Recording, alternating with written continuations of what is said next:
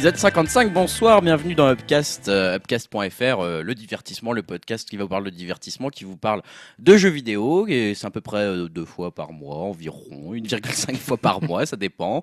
Je suis Grégoire, je suis l'hôte du podcast. Et ce soir, je suis en compagnie de Julien. Salut Julien. Salut à tous, on est bien accueillis. Je suis sur un canapé, donc ça change la- un peu. C'est la première fois qu'on fait le podcast sur un canapé depuis très longtemps. C'est vrai, c'est vrai, depuis, la, depuis chez Stan. Parce que d'habitude, on fait ça sur des chaises en bois très désagréables.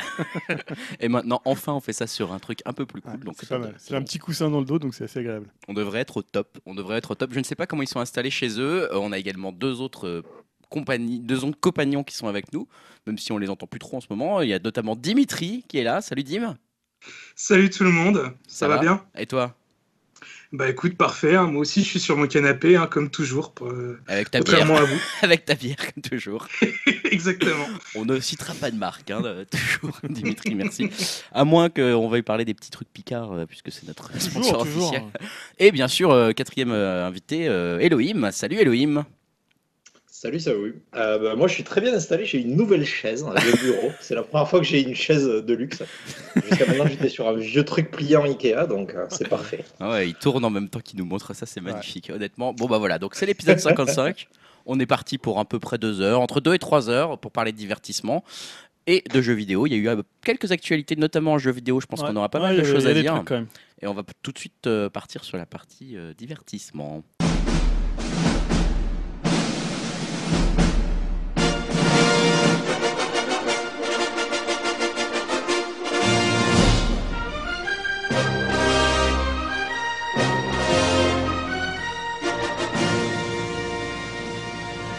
Divertissement, euh, on avait fait il y a quelques temps, il y a quelques, quelques numéros, un, un upcast un peu spécifique où au lieu de- d'aller voir un film ensemble, etc., etc., et d'en reparler, d'en débriefer, on s'était donné euh, des albums à écouter. Euh, à l'époque, il y avait Saint-Vincent, il y avait King Cruel, euh, Ouais. il y avait, je sais plus, si j'avais dit- Perturbator. Ouais, Perturbator, Perturbator. merci pour le nom. Perturbator, on avait plutôt choisi euh, des albums, on va dire, d'une belle trempe, d'une belle qualité. On s'est dit, on va remettre ça parce que c'était très sympa à faire. Et on a donc, euh, Dimitri, Julien et moi-même, choisi euh, chacun un album.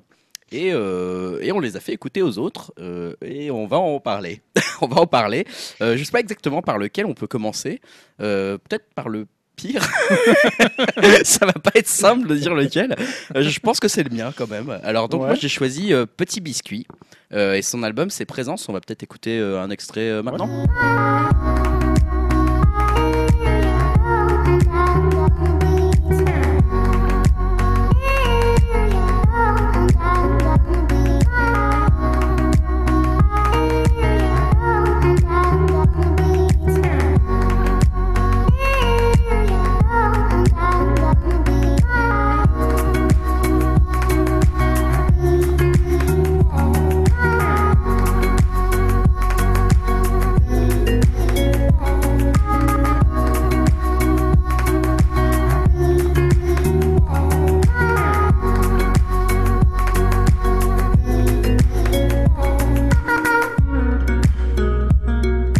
c'était Petit Biscuit. Euh, Je sais même pas encore quel morceau je vais choisir donc euh, parce que de toute façon C'était pas de la musique d'ascenseur. hein, on verra, on verra pas la différence hein, de toute façon quel que soit le morceau. Dimitri j'ai l'impression que t'as as plutôt bien aimé toi Petit Biscuit. Alors déjà, il faut dire, attends, faut Bah, dire juste. déjà, faut savoir que Excuse-moi, j'ai euh, beaucoup, beaucoup entendu parler euh, de Petit Biscuit, mais avec le titre, enfin le, le nom du DJ, ça m'énerve, j'aime pas du tout. Déjà Et, euh, ouais, non, bah écoute, euh, moi j'ai pas du tout euh, accroché. euh, encore, on va dire, les chansons euh, où il n'y a pas de chant, je trouve enfin, qu'ils font plus électro, ça me, ça me parle un peu plus. Sinon, dès qu'il y avait du chant, je trouvais que ça faisait un petit peu euh, pop de supermarché. Donc euh, bon voilà, euh, j'avais vite fait, le- vite fait, euh, fait le tour. j'ai écouté un petit peu, mais je trouvais que c'était assez répétitif. Et au bout de 5-6 chansons, euh, bah, j'étais très blasé quoi. Ouais ouais ouais. Alors Parce qu'on va ouais, préciser, c'est de la musique électronique. exactement. C'est un jeune français qui a, là, il doit avoir 19 ans. Il est né en 99, Oh, je crois, on veut- 2000. On veut pas savoir ce genre de truc. Très très jeune, donc ça a été un peu présenté comme le. Parce que l'album est sorti en 2017, donc l'année Ouais. dernière, un peu présenté comme le petit prodige de l'électro français. C'est Euh, ça. voilà. C'est ça. Alors moi, j'ai, au moment où j'ai choisi cet album, vous allez me dire, mais pourquoi Pourquoi avoir choisi un album euh, aussi, euh, pas, pas- on va dire moyen, hein, sans être méchant? Bah en fait, complètement par hasard, je me suis dit, pour une fois, je vais pas choisir un album que j'ai apprécié et dont on va parler tous ensemble. Euh, c'est juste que euh, moi, il y avait un artiste que j'aimais, que j'aime toujours plutôt bien, que j'écoute de temps en temps, qui s'appelle Clément Bazin et qui fait un peu ce style de musique électro avec euh, un instrument un peu spécial puisqu'il fait ça avec une steel drum. Donc c'est une, une sorte d'instrument qui reproduit un peu des rythmes, des, des- des sons qu'on entend souvent dans les chansons hawaïennes, de ce genre de choses. Donc je trouvais que Clément Bazin était plutôt sympa. J'ai même été le voir en live une fois. Et, euh, et donc sur Spotify, ils m'ont conseillé d'écouter Petit Biscuit et j'en avais entendu parler un peu dans la presse, voilà, dans des blogs, des trucs comme ça. Donc je me suis dit, bah tiens, plutôt que de l'écouter tout seul dans mon coin, je vais l'imposer également à mes collègues. Mais tu l'avais pas écouté Et je l'avais- avant de... et je Merci l'avais- mon patin. Je l'avais pas du tout écouté avant de vous le, vous le proposer. Je l'ai vraiment euh, découvert avec vous en fait cette fois-ci. Et, euh, et je dois m'excuser. Je dois, je dois aujourd'hui présenter mes excuses. Je dois aujourd'hui dire que je ne nierai pas ni ne dirai que les faits sont avérés contre moi. Non non mais voilà vraiment là je je sais pas ce qui s'est passé. Euh, euh, enfin. je pense qu'on peut aimer ça, hein, si on aime un peu ce côté, euh, oui, on va dire EDM. Moi, j'appellerais ça Electronic Dance Music, donc euh, un peu de la musique euh, électro, mais pas hyper recherchée. Il y a pas hyper dansant non plus. non, non, non, il y a quelques éléments un peu world music, Ouais, on en parlait ouais, un petit peu tout à l'heure dans la, dans, entre nous. Euh, mais à part ça, euh, les chansons, j'ai eu beaucoup de mal à les différencier. Et effectivement, comme l'a dit Dimitri, euh, dès qu'il y avait une voix, je me disais, mais qu'est-ce que j'écoute? C'est David Guetta ou Enfin, tu vois, vraiment, je, me- je me disais, c'est quoi cette pop de supermarché? Vraiment. un peu bas de gamme en plus, quoi. Enfin, pas spécialement recherchée, pas très innovante, et puis pas très entraînante, quoi. Donc, euh, et même le côté dream qui pourrait t'envoyer vers quelque part euh, d'autre, on va dire, bah euh, non, ça s'y était pas non plus. Donc, euh, bof, en fait, euh, dans ma sélection. Je sais pas, toi, Elohim, parce que si tu as eu le temps de l'écouter ou pas, et si tu as peut-être plus accroché que nous, je sais pas. J'ai pris le temps de l'écouter, c'était vachement bien. Écoute, ouais, non, c'est un peu de la soupe. Je comprends pas pourquoi il y a eu une hype autour de, Bah ouais. autour de lui. Bah, après, je trouve que les intros, il y a souvent des bonnes idées dans les intros, et puis euh, pff, je me désintéresse complètement du morceau après. Quoi. C'est exactement ça. Euh, C'est exactement ouais, ça. vraiment, c'est étrange, quoi. Enfin, c'est très bizarre. ouais. Ouais, j'ai dû l'écouter Mais- trois fois, moi, pour, euh, pour vraiment commencer à me dire, mais c'est de la merde. et c'est vraiment parce que les deux premières fois, je- j'entendais que de la. J'entendais rien, en fait. Je me, je me déconcentrais tout de suite, comme tu le dis, quoi. Ouais, ouais. Julien. Non, voilà, rien à. T'as rien à ajouter d'autre, euh. Rien à ajouter d'autre du côté Un, artiste à suivre, donc. euh. Non. Cruel. Il, il- Mais pourtant, je comprends pourquoi tu as, été attiré par le titre, tu vois, comme Cendria gratuite, euh, petit biscuit, tu te dis, bon, C'est écoute, ça. il essaie de ramener des gens au concert, quoi. Ouais, c'est ça. Il y, a des petits- il y a des petits biscuits, quoi. Euh, moi, tu sais, j'avais un, un pote à moi, il ramenait souvent des petits biscuits. Et euh, en fait, c'était des biscuits, mais de, de- un peu de contrefaçon. C'est-à-dire, en fait, ce serait pas des BN, c'était des goutags. Et honnêtement, ça s'appelait des goutags. Et pour moi, tu vois, peu, petit biscuit, c'est un peu l'équivalent à la musique de ce que sont les goutags au BN. Ah. C'est-à-dire, ça ressemble à des BN, mais Oh, c'est pas du tout, euh, enfin, ça a pas du tout le goût des, des bons BN, tu vois. Les chocobons. C'est même pas en forme de dinosaure, tu vois, il y a Ah, aucun Ah non, là, non, c'est. Et, et Elohim disait c'est de la soupe. Moi, c'est vraiment le, le mot qui m'est venu, c'est de la soupe. Et je l'ai écouté cinq fois, je pense. Mon dieu, le Parce que non, mais tu sais, je me disais, mais j'arrive pas. À chaque fois, tu sais, je l'arrêtais, ça me tombait des oreilles au bout de, je sais pas, 4-5 Ouais, morceaux. c'est vraiment ça. Le morceau, je comprenais pas où il allait. C'est- Tu vois, il- j'ai l'impression qu'il fait du son et pas forcément des morceaux. Ouais.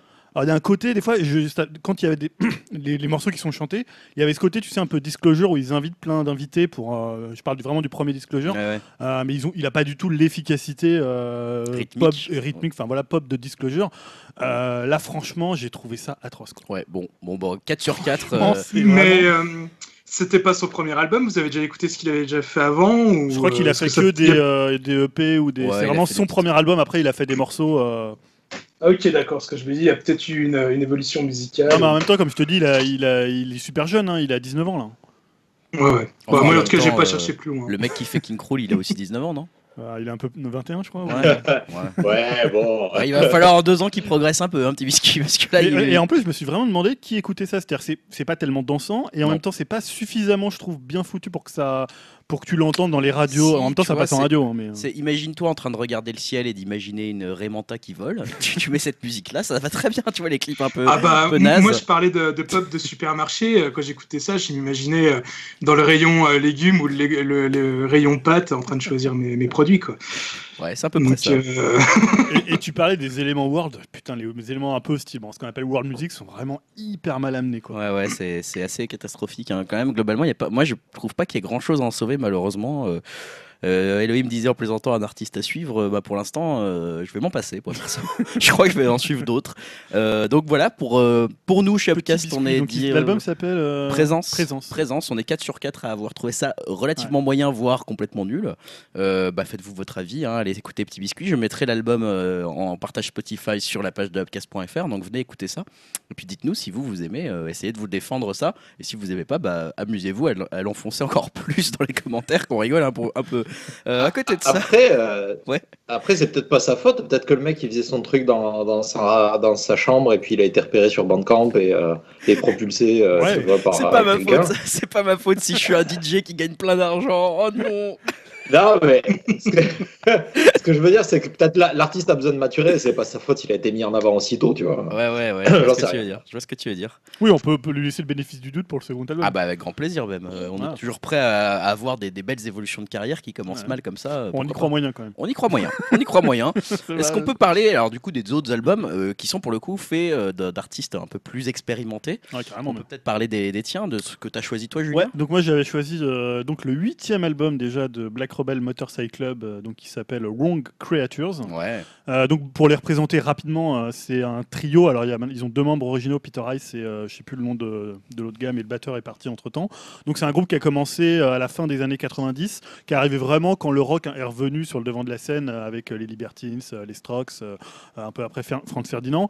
C'est un groupe aussi qui était présent puisque Peter Rice a joué avec le Brian Johnston Massacre. Euh, on le voit d'ailleurs dans le film Dig de, de Andy Timoner. Et euh, c'est un groupe, on va dire, qui fait vraiment du rock euh, un peu, comment dire, un peu garage, Bah, un peu il- spectral, ouais. un peu. euh, Il porte bien son nom ce groupe en il fait. porte bien son nom, qu'ils ont piqué un truc de l'équipée sauvage de Marlon Brando. Ouais. Je sais pas si toi, tu, qui veut parler de l'album Peut-être avant qu'on en parle, je propose qu'on écoute un Oui, extrait. tout à fait. oui.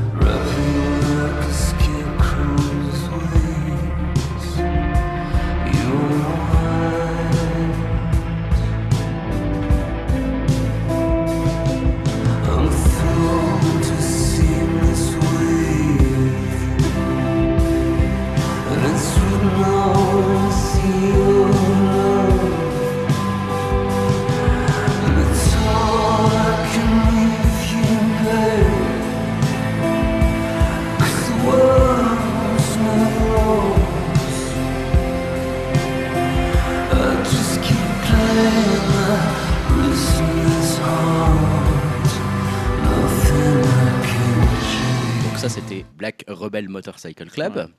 Euh, Est-ce que tu avais un extrait en particulier que je le mette en post-prod Oui, je pense qu'on choisira peut-être All si on le Ouais, trouve, hein, qui est peut-être le meilleur morceau de l'album, euh, T'as raison. celui qui est peut-être un peu différent des autres. Euh, je sais pas qui veut en parler alors. Bah Elohim, t'as qu'à commencer. Qu'est-ce que t'en as pensé de cet album si tu l'as écouté? Euh, J'ai trouvé ça un peu mou. Euh, je pense que c'est pas mal. Il y a quelques titres qui, qui sont sortis un peu. Malheureusement, j'ai pas noté les titres en tête. Euh, dans l'ensemble, je t'avoue que j'ai perdu de l'intérêt au fur et à mesure de l'album. En fait. Ouais. Euh, après, je les ai pas écoutés dans l'ordre, par contre. Donc, euh, sais peut-être une erreur que j'ai peut-être faite. Ouais. Euh, je sais pas s'il y a eu une montée un peu en puissance des morceaux en morceaux, mais je les ai écoutés dans le désordre et ouais, j'ai un peu, je sais pas, je me suis un peu désintéressé au fur et à mesure. Je- J'ai pas de morceau qui m'ait vraiment, qui m'ait vraiment marqué plus que ça. Euh, voilà. Après, c'est le premier album que j'écoute d'eux. Euh, J'avais Ouais. dû entendre deux trois titres par-ci par-là, donc je sais pas si c'est si c'est mieux ou moins bien euh, qu'avant. Euh, voilà, ça j'en sais rien. Je peux pas vous dire. C'est pas trop mon style non plus, peut-être. Ouais, ils avaient fait, ils ont eu quelques tubes, de- dont notamment Whatever to Happen, My Rock'n'Roll, qui était un peu leur, un peu leur hymne. On va dire que c'est par rapport à celui, l'album qui est juste avant et même un peu celui d'avant, c'est, on va dire qu'ils sont revenus à un bon niveau, Oui. un peu le niveau qu'ils avaient sur les 3-4 premiers albums. Ouais. Euh, après, il y a toujours, ce, moi, c'est un peu ce que je reprocherai à l'album, c'est que tu as l'impression qu'il il tourne un peu en rond. Ah bah complètement. Alors, hein. moi, je trouve que c'est un bon disque. Euh, il est plutôt bien foutu, il est plutôt bien inspiré. euh, il y a vraiment d'excellents morceaux. Maintenant, il y a un peu rien de nouveau sous le soleil. Ah, Ou complètement. sous la lune, hein, parce que c'est quand même un truc un peu Un peu black, un peu un dark. peu, un peu dark. Et voilà, moi je trouve que c'est toujours un groupe qui reste assez cool, mais je trouve que en plus, on a par- va parler de 2017 qui était une année à mon avis assez mou- très très moyenne pour le rock. Or 2018 va, une très- va être une très bonne année euh, pour le rock. Et il y a déjà des très bons trucs qui sont sortis. Il y a le Ty Seagull qui arrive demain, qui est assez énorme. Et je trouve que par rapport à tous ces groupes-là, par rapport à OCS qui arrive, par rapport à Beachwood. Ils n'ont pas grand chose à dire de, Bah, de mieux qu'avant en fait. Ça m'a donné un peu cette impression de justement, tu disais, ils, sont revenus, ils sont arrivés dans la hype des années 90, euh, on va dire au moment où voilà le rock and roll revenait Ouais, à la mode. 2000, euh, 2001. Ouais, voilà, fin des années 90, début Ouais. 2000. Euh, et en fait, on a l'impression qu'ils sont un peu restés à cette période et qu'aujourd'hui, ce qu'ils proposent, c'est un peu en décalage par rapport à ce que est en train de devenir, on va dire, le rock euh, actuel. Euh, ce qui est pas inintéressant hein, de proposer un truc en décalage, mais euh, du coup ça se ressent et ça se sent un peu, ça, ça fait un peu vieux, ça fait un peu, ouais bah de plus en plus malheureusement le, le nom pour moi est connoté un espèce de garage, mais un garage un peu salissant, un peu vieux avec des toiles d'araignée et qui est en train des, de, des vieilles bagnoles. Ouais, et voilà, et on se dit, bah, est-ce que, est-ce que vous, vous voulez pas faire des morceaux un peu différents? Est-ce que vous voulez pas essayer un truc nouveau? Et effectivement, les morceaux, Elohim disait qu'il avait écouté dans le, dans le désordre. J'ai envie de dire, c'est pas très grave parce que les Non. morceaux euh, sont pas euh, très très différents les uns des autres. Alors, il y en a un qui sort du lot, qui est celui qu'on a passé en extrait. Hunt. Donc, euh, comment tu dis euh, Il s'appelle? Hunt, Hunt, voilà. Voilà, ou qui est un peu atmosphérique, enfin pas atmosphérique, mais un peu décalé. Il y a une sorte de réverbération. Une- J'avais l'impression, comme on en parlait par texto, que on était un peu dans un, peut-être dans une série de David Lynch. Ouais, un on aurait pu se un croire un peu dans un un truc comme ça. Euh, Eux, quand il parlait de ce morceau, il disait que c'était un peu une murder ballade, un peu à la Nick Cave. Ouais, bah c'est plutôt pas mal pour le coup, j'ai trouvé. Ouais, c'est un peu un morceau le- qui est un peu différent, même s'ils ont toujours eu des morceaux comme ça, un peu, un peu plus lents. Et après, j'ai pas de critique sur le reste de l'album dans le sens où Ouais. c'est pas, comme tu le dis, c'est pas mal fait. c'est- Non, ça reste bien c'est, euh, produit, c'est bien exécuté. Il y a des morceaux où parfois je me suis retrouvé à, à me dire tiens, c'est plutôt entraînant ce passage, euh, Ouais. c'est cool et tout. Mais euh, je l'avais oublié euh, cinq minutes après et c'est un peu ça que je, le, je reproche à cet album-là finalement. Ouais, je suis assez que- d'accord. Il est après, pourtant, l'album a des bonnes critiques, mais je pense qu'il a des bonnes critiques parce que justement, il revient à un moment donné où en 2017, on était vraiment sur le creux de la vague du rock Ouais. et il y avait peut-être un besoin d'avoir des trucs comme ça, un peu garage, un peu psyché. Il a- c'est un- ils ont toujours été assez psychés. Voilà, moi je trouve que c'est un bon groupe, mais c'est un album qui apporte pas grand-chose. Exactement. En même temps, quand tu as fait 8 albums, bon, au bout d'un moment. euh, Difficile d'avoir une nouvelle proposition. Voilà, si tu reviens en faisant un peu le même truc, bon, ou alors si tu changes complètement, mais c'est ça devient compliqué quoi. Et Dim, alors toi, Dim, t'es un grand amateur, on va dire, de, de la mouvance rock au sens très très très très large. Euh, là, t'en as pensé quoi? Bah, je suis à peu près du même avis que euh, Elohim. C'est-à-dire que je trouve que c'est c'est sympa à écouter un peu en fond comme ça. Il y a quelques chansons qui sortent un peu du lot. euh, comme j'ai trouvé un peu les, deux trois premières, peut-être parce que justement c'était les premières chansons que j'étais un peu plus attentif, mais euh, j'avoue que c'est pas forcément ouais vraiment le, le style de rock que j'aime et que j'apprécie. Ça reste assez lent, je trouve, et euh, je trouve qu'il y a aussi ouais pas mal de chansons qui se ressemblent un petit peu. Après c'est peut-être aussi parce que euh, voilà je l'ai peut-être pas forcément écouté à fond. Enfin voilà, j'ai pas trouvé ça désagréable non plus, mais c'est- ouais c'est pas vraiment mon délire on va dire.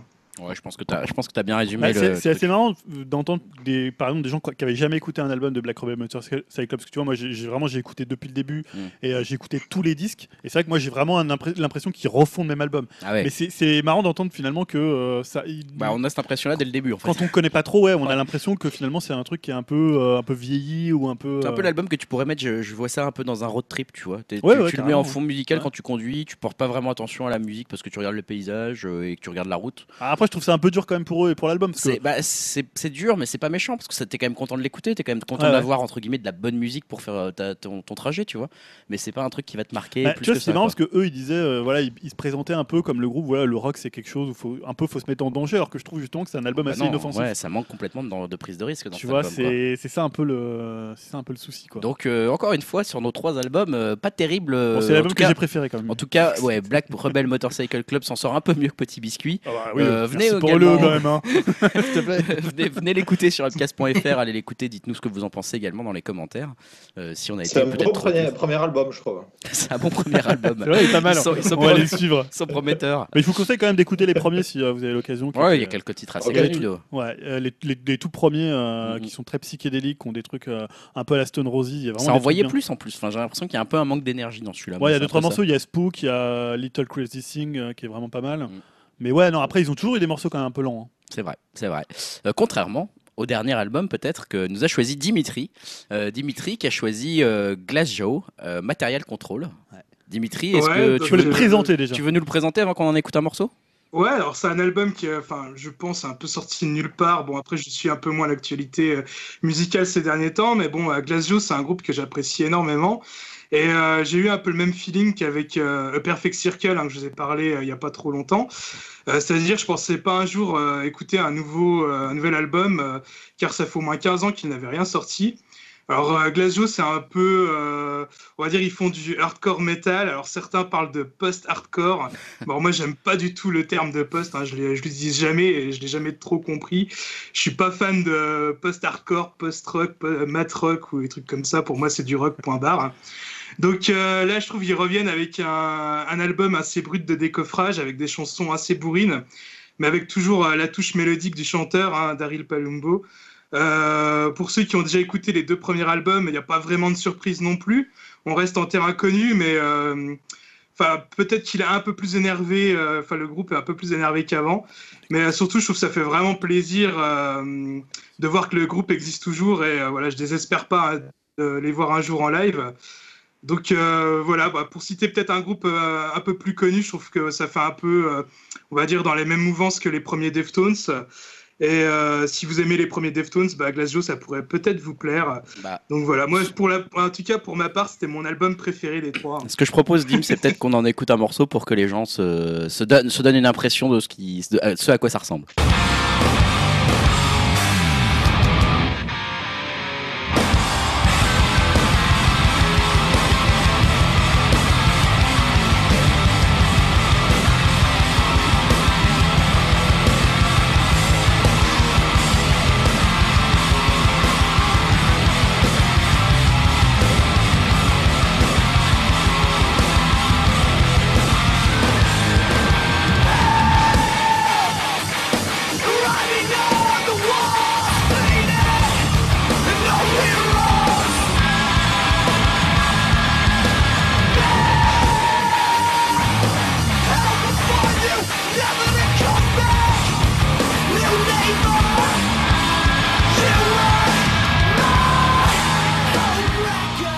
À quoi ressemblent les énervés de Glasgow. Euh, clairement le disque peut-être le plus énergique des trois, hein, ça c'est sûr.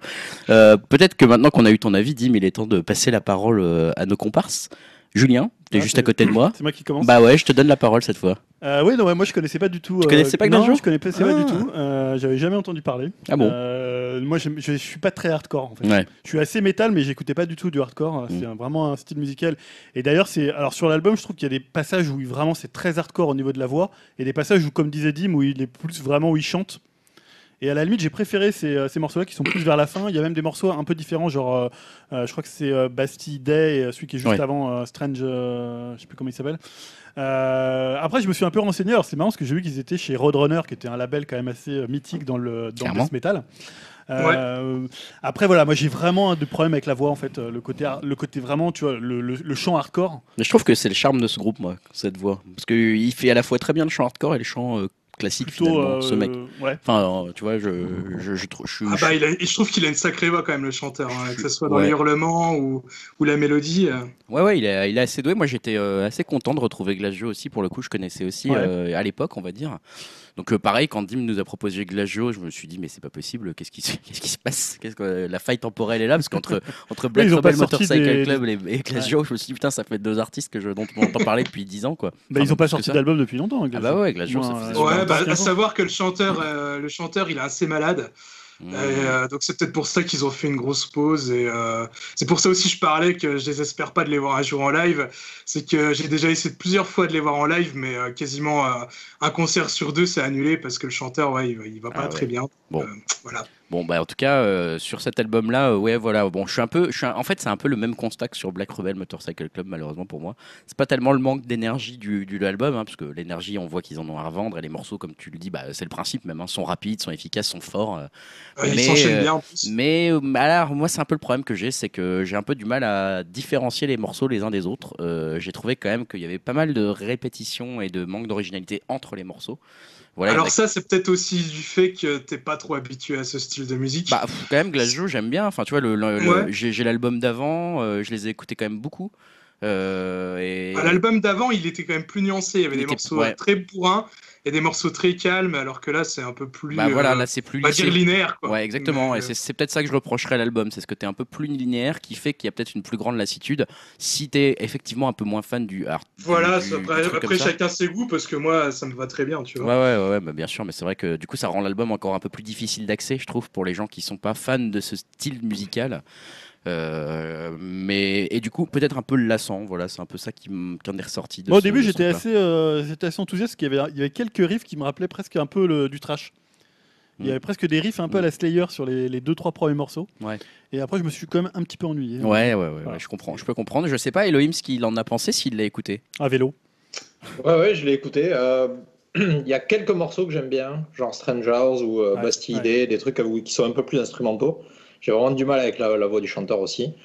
Mais Allez, euh, ça, c'est parce que je, je suis pas trop fan de, de post-néo-metal. hein, mais, euh, mais, ouais, non, je pense que c'est le type, le type même de, de, de voix, j'ai un peu de mal avec ça. Pourtant, j'ai j'ai été nourri pas mal au, au métal euh, parce que je traînais avec des black métalleux qui écoutaient aussi beaucoup de. Donc j'ai traîné pas mal dans des, des festivals de métal et tout ça, mais ouais, je sais pas, ça m'a jamais touché trop. Euh, après, musicalement, je trouve ça pas trop mal. hein. Il y a des morceaux qui sont sympas, euh, là-bas, c'est bien. euh. Voilà, c'est juste vraiment la voix du chanteur, je suis un peu vacciné. Quoi. Ah bah, euh, peu elle divise cette voix, elle divise. Bah pareil Mm. que les autres disques, j'ai envie de dire. Euh, Écoutez, jetez une oreille à Glasgow, euh, peut-être sur notre site internet upcast.fr ou sur vos Spotify, etc. Dites-nous un peu dans les commentaires si vous avez aimé ou pas cette décharge de, de violence et d'adrénaline.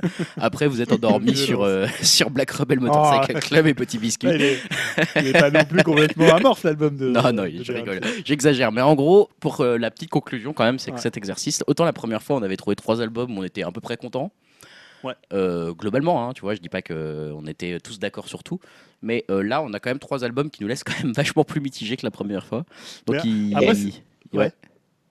Pardon. Euh, Si, si par exemple on prenait des albums qui soient pas sortis il y a un mois et qu'on prenait des bons albums sortis avant, ça peut être pas mal. Bah, euh, c'était un peu le principe, mais on a envie quand même de rester un peu dans l'actualité, Oui, oui. tu vois. Donc, euh, c'est vrai que c'est vrai qu'on s'est même on temps, s'est vous, risqué l'exercice. étiez en 2017. avec Nous, on a quand même, moi j'ai Biscuit, quand même pris ouais, Petit ouais. Biscuit, un album sorti en 2017, mais bon, voilà, un truc encore, on va dire, pas trop connu. Oui, euh, moi, c'était sorti en décembre, hein, donc ça va. Non mais Julien, tu sais, il est chiant là-dessus. hein. Oh là comment, comment ça, c'est sorti en 2017, oh mon dieu Mais c'est que non, mais honnêtement, Petit Biscuit, c'est le truc le plus mauvais que écouté avec euh, Lonepsy. Alors, MC, on connaît pas. Enfin, moi, Ah, je mais- connais pas. Ah non, il faut écouter Lonepsy. Putain, Lonepsy, c'est un nouveau rapport, un rappeur euh, français. euh, Ah. Ah, c'est c'est De, exceptionnel. style, de, de type Black M De, non, non, non. De type aussi mauvais De type, euh, on te fait croire que c'est bien, alors qu'en fait, c'est tout pourri. On dirait un mec qui écrit une dissertation, quoi. Franchement. D'ailleurs, je crois que c'était euh, c'est Gotos qui a publié justement un truc sur Twitter parce qu'il y a une intro de l'album euh, où il cite Baudelaire euh, Et avec Baudelaire. le flacon et le chien et euh, non mais franchement j'ai rarement un truc mais en plus l'album est hyper soutenu par les médias Eh merde. et j'ai vu plein de trucs dessus Comme PNL à genre- l'époque, tu veux dire Ouais, PNL c'est très bien PNL Ah, c'est à côté à côté ah mais là j'ai halluciné cet album je me suis dit mais comment on- ça peut sortir t'es en train de nous faire un quatrième album euh, dans le, dans le, dans le, dans la. Non, tu vois, l'autre fois, on parlait euh, taxi thérapie ou thérapie Ouais. taxi, je sais jamais dans Ouais, quel ouais. sens c'est. Au moins, ouais, c'est pas trop mal fait bah, par Non. rapport à ça. Non, bah, Taxi Thérapie, ça c'est même très très bon et très très bonne. Euh, ensuite, Voilà. passons à la rubrique C'est juste pour suivante. placer mon truc sur le Nepsi.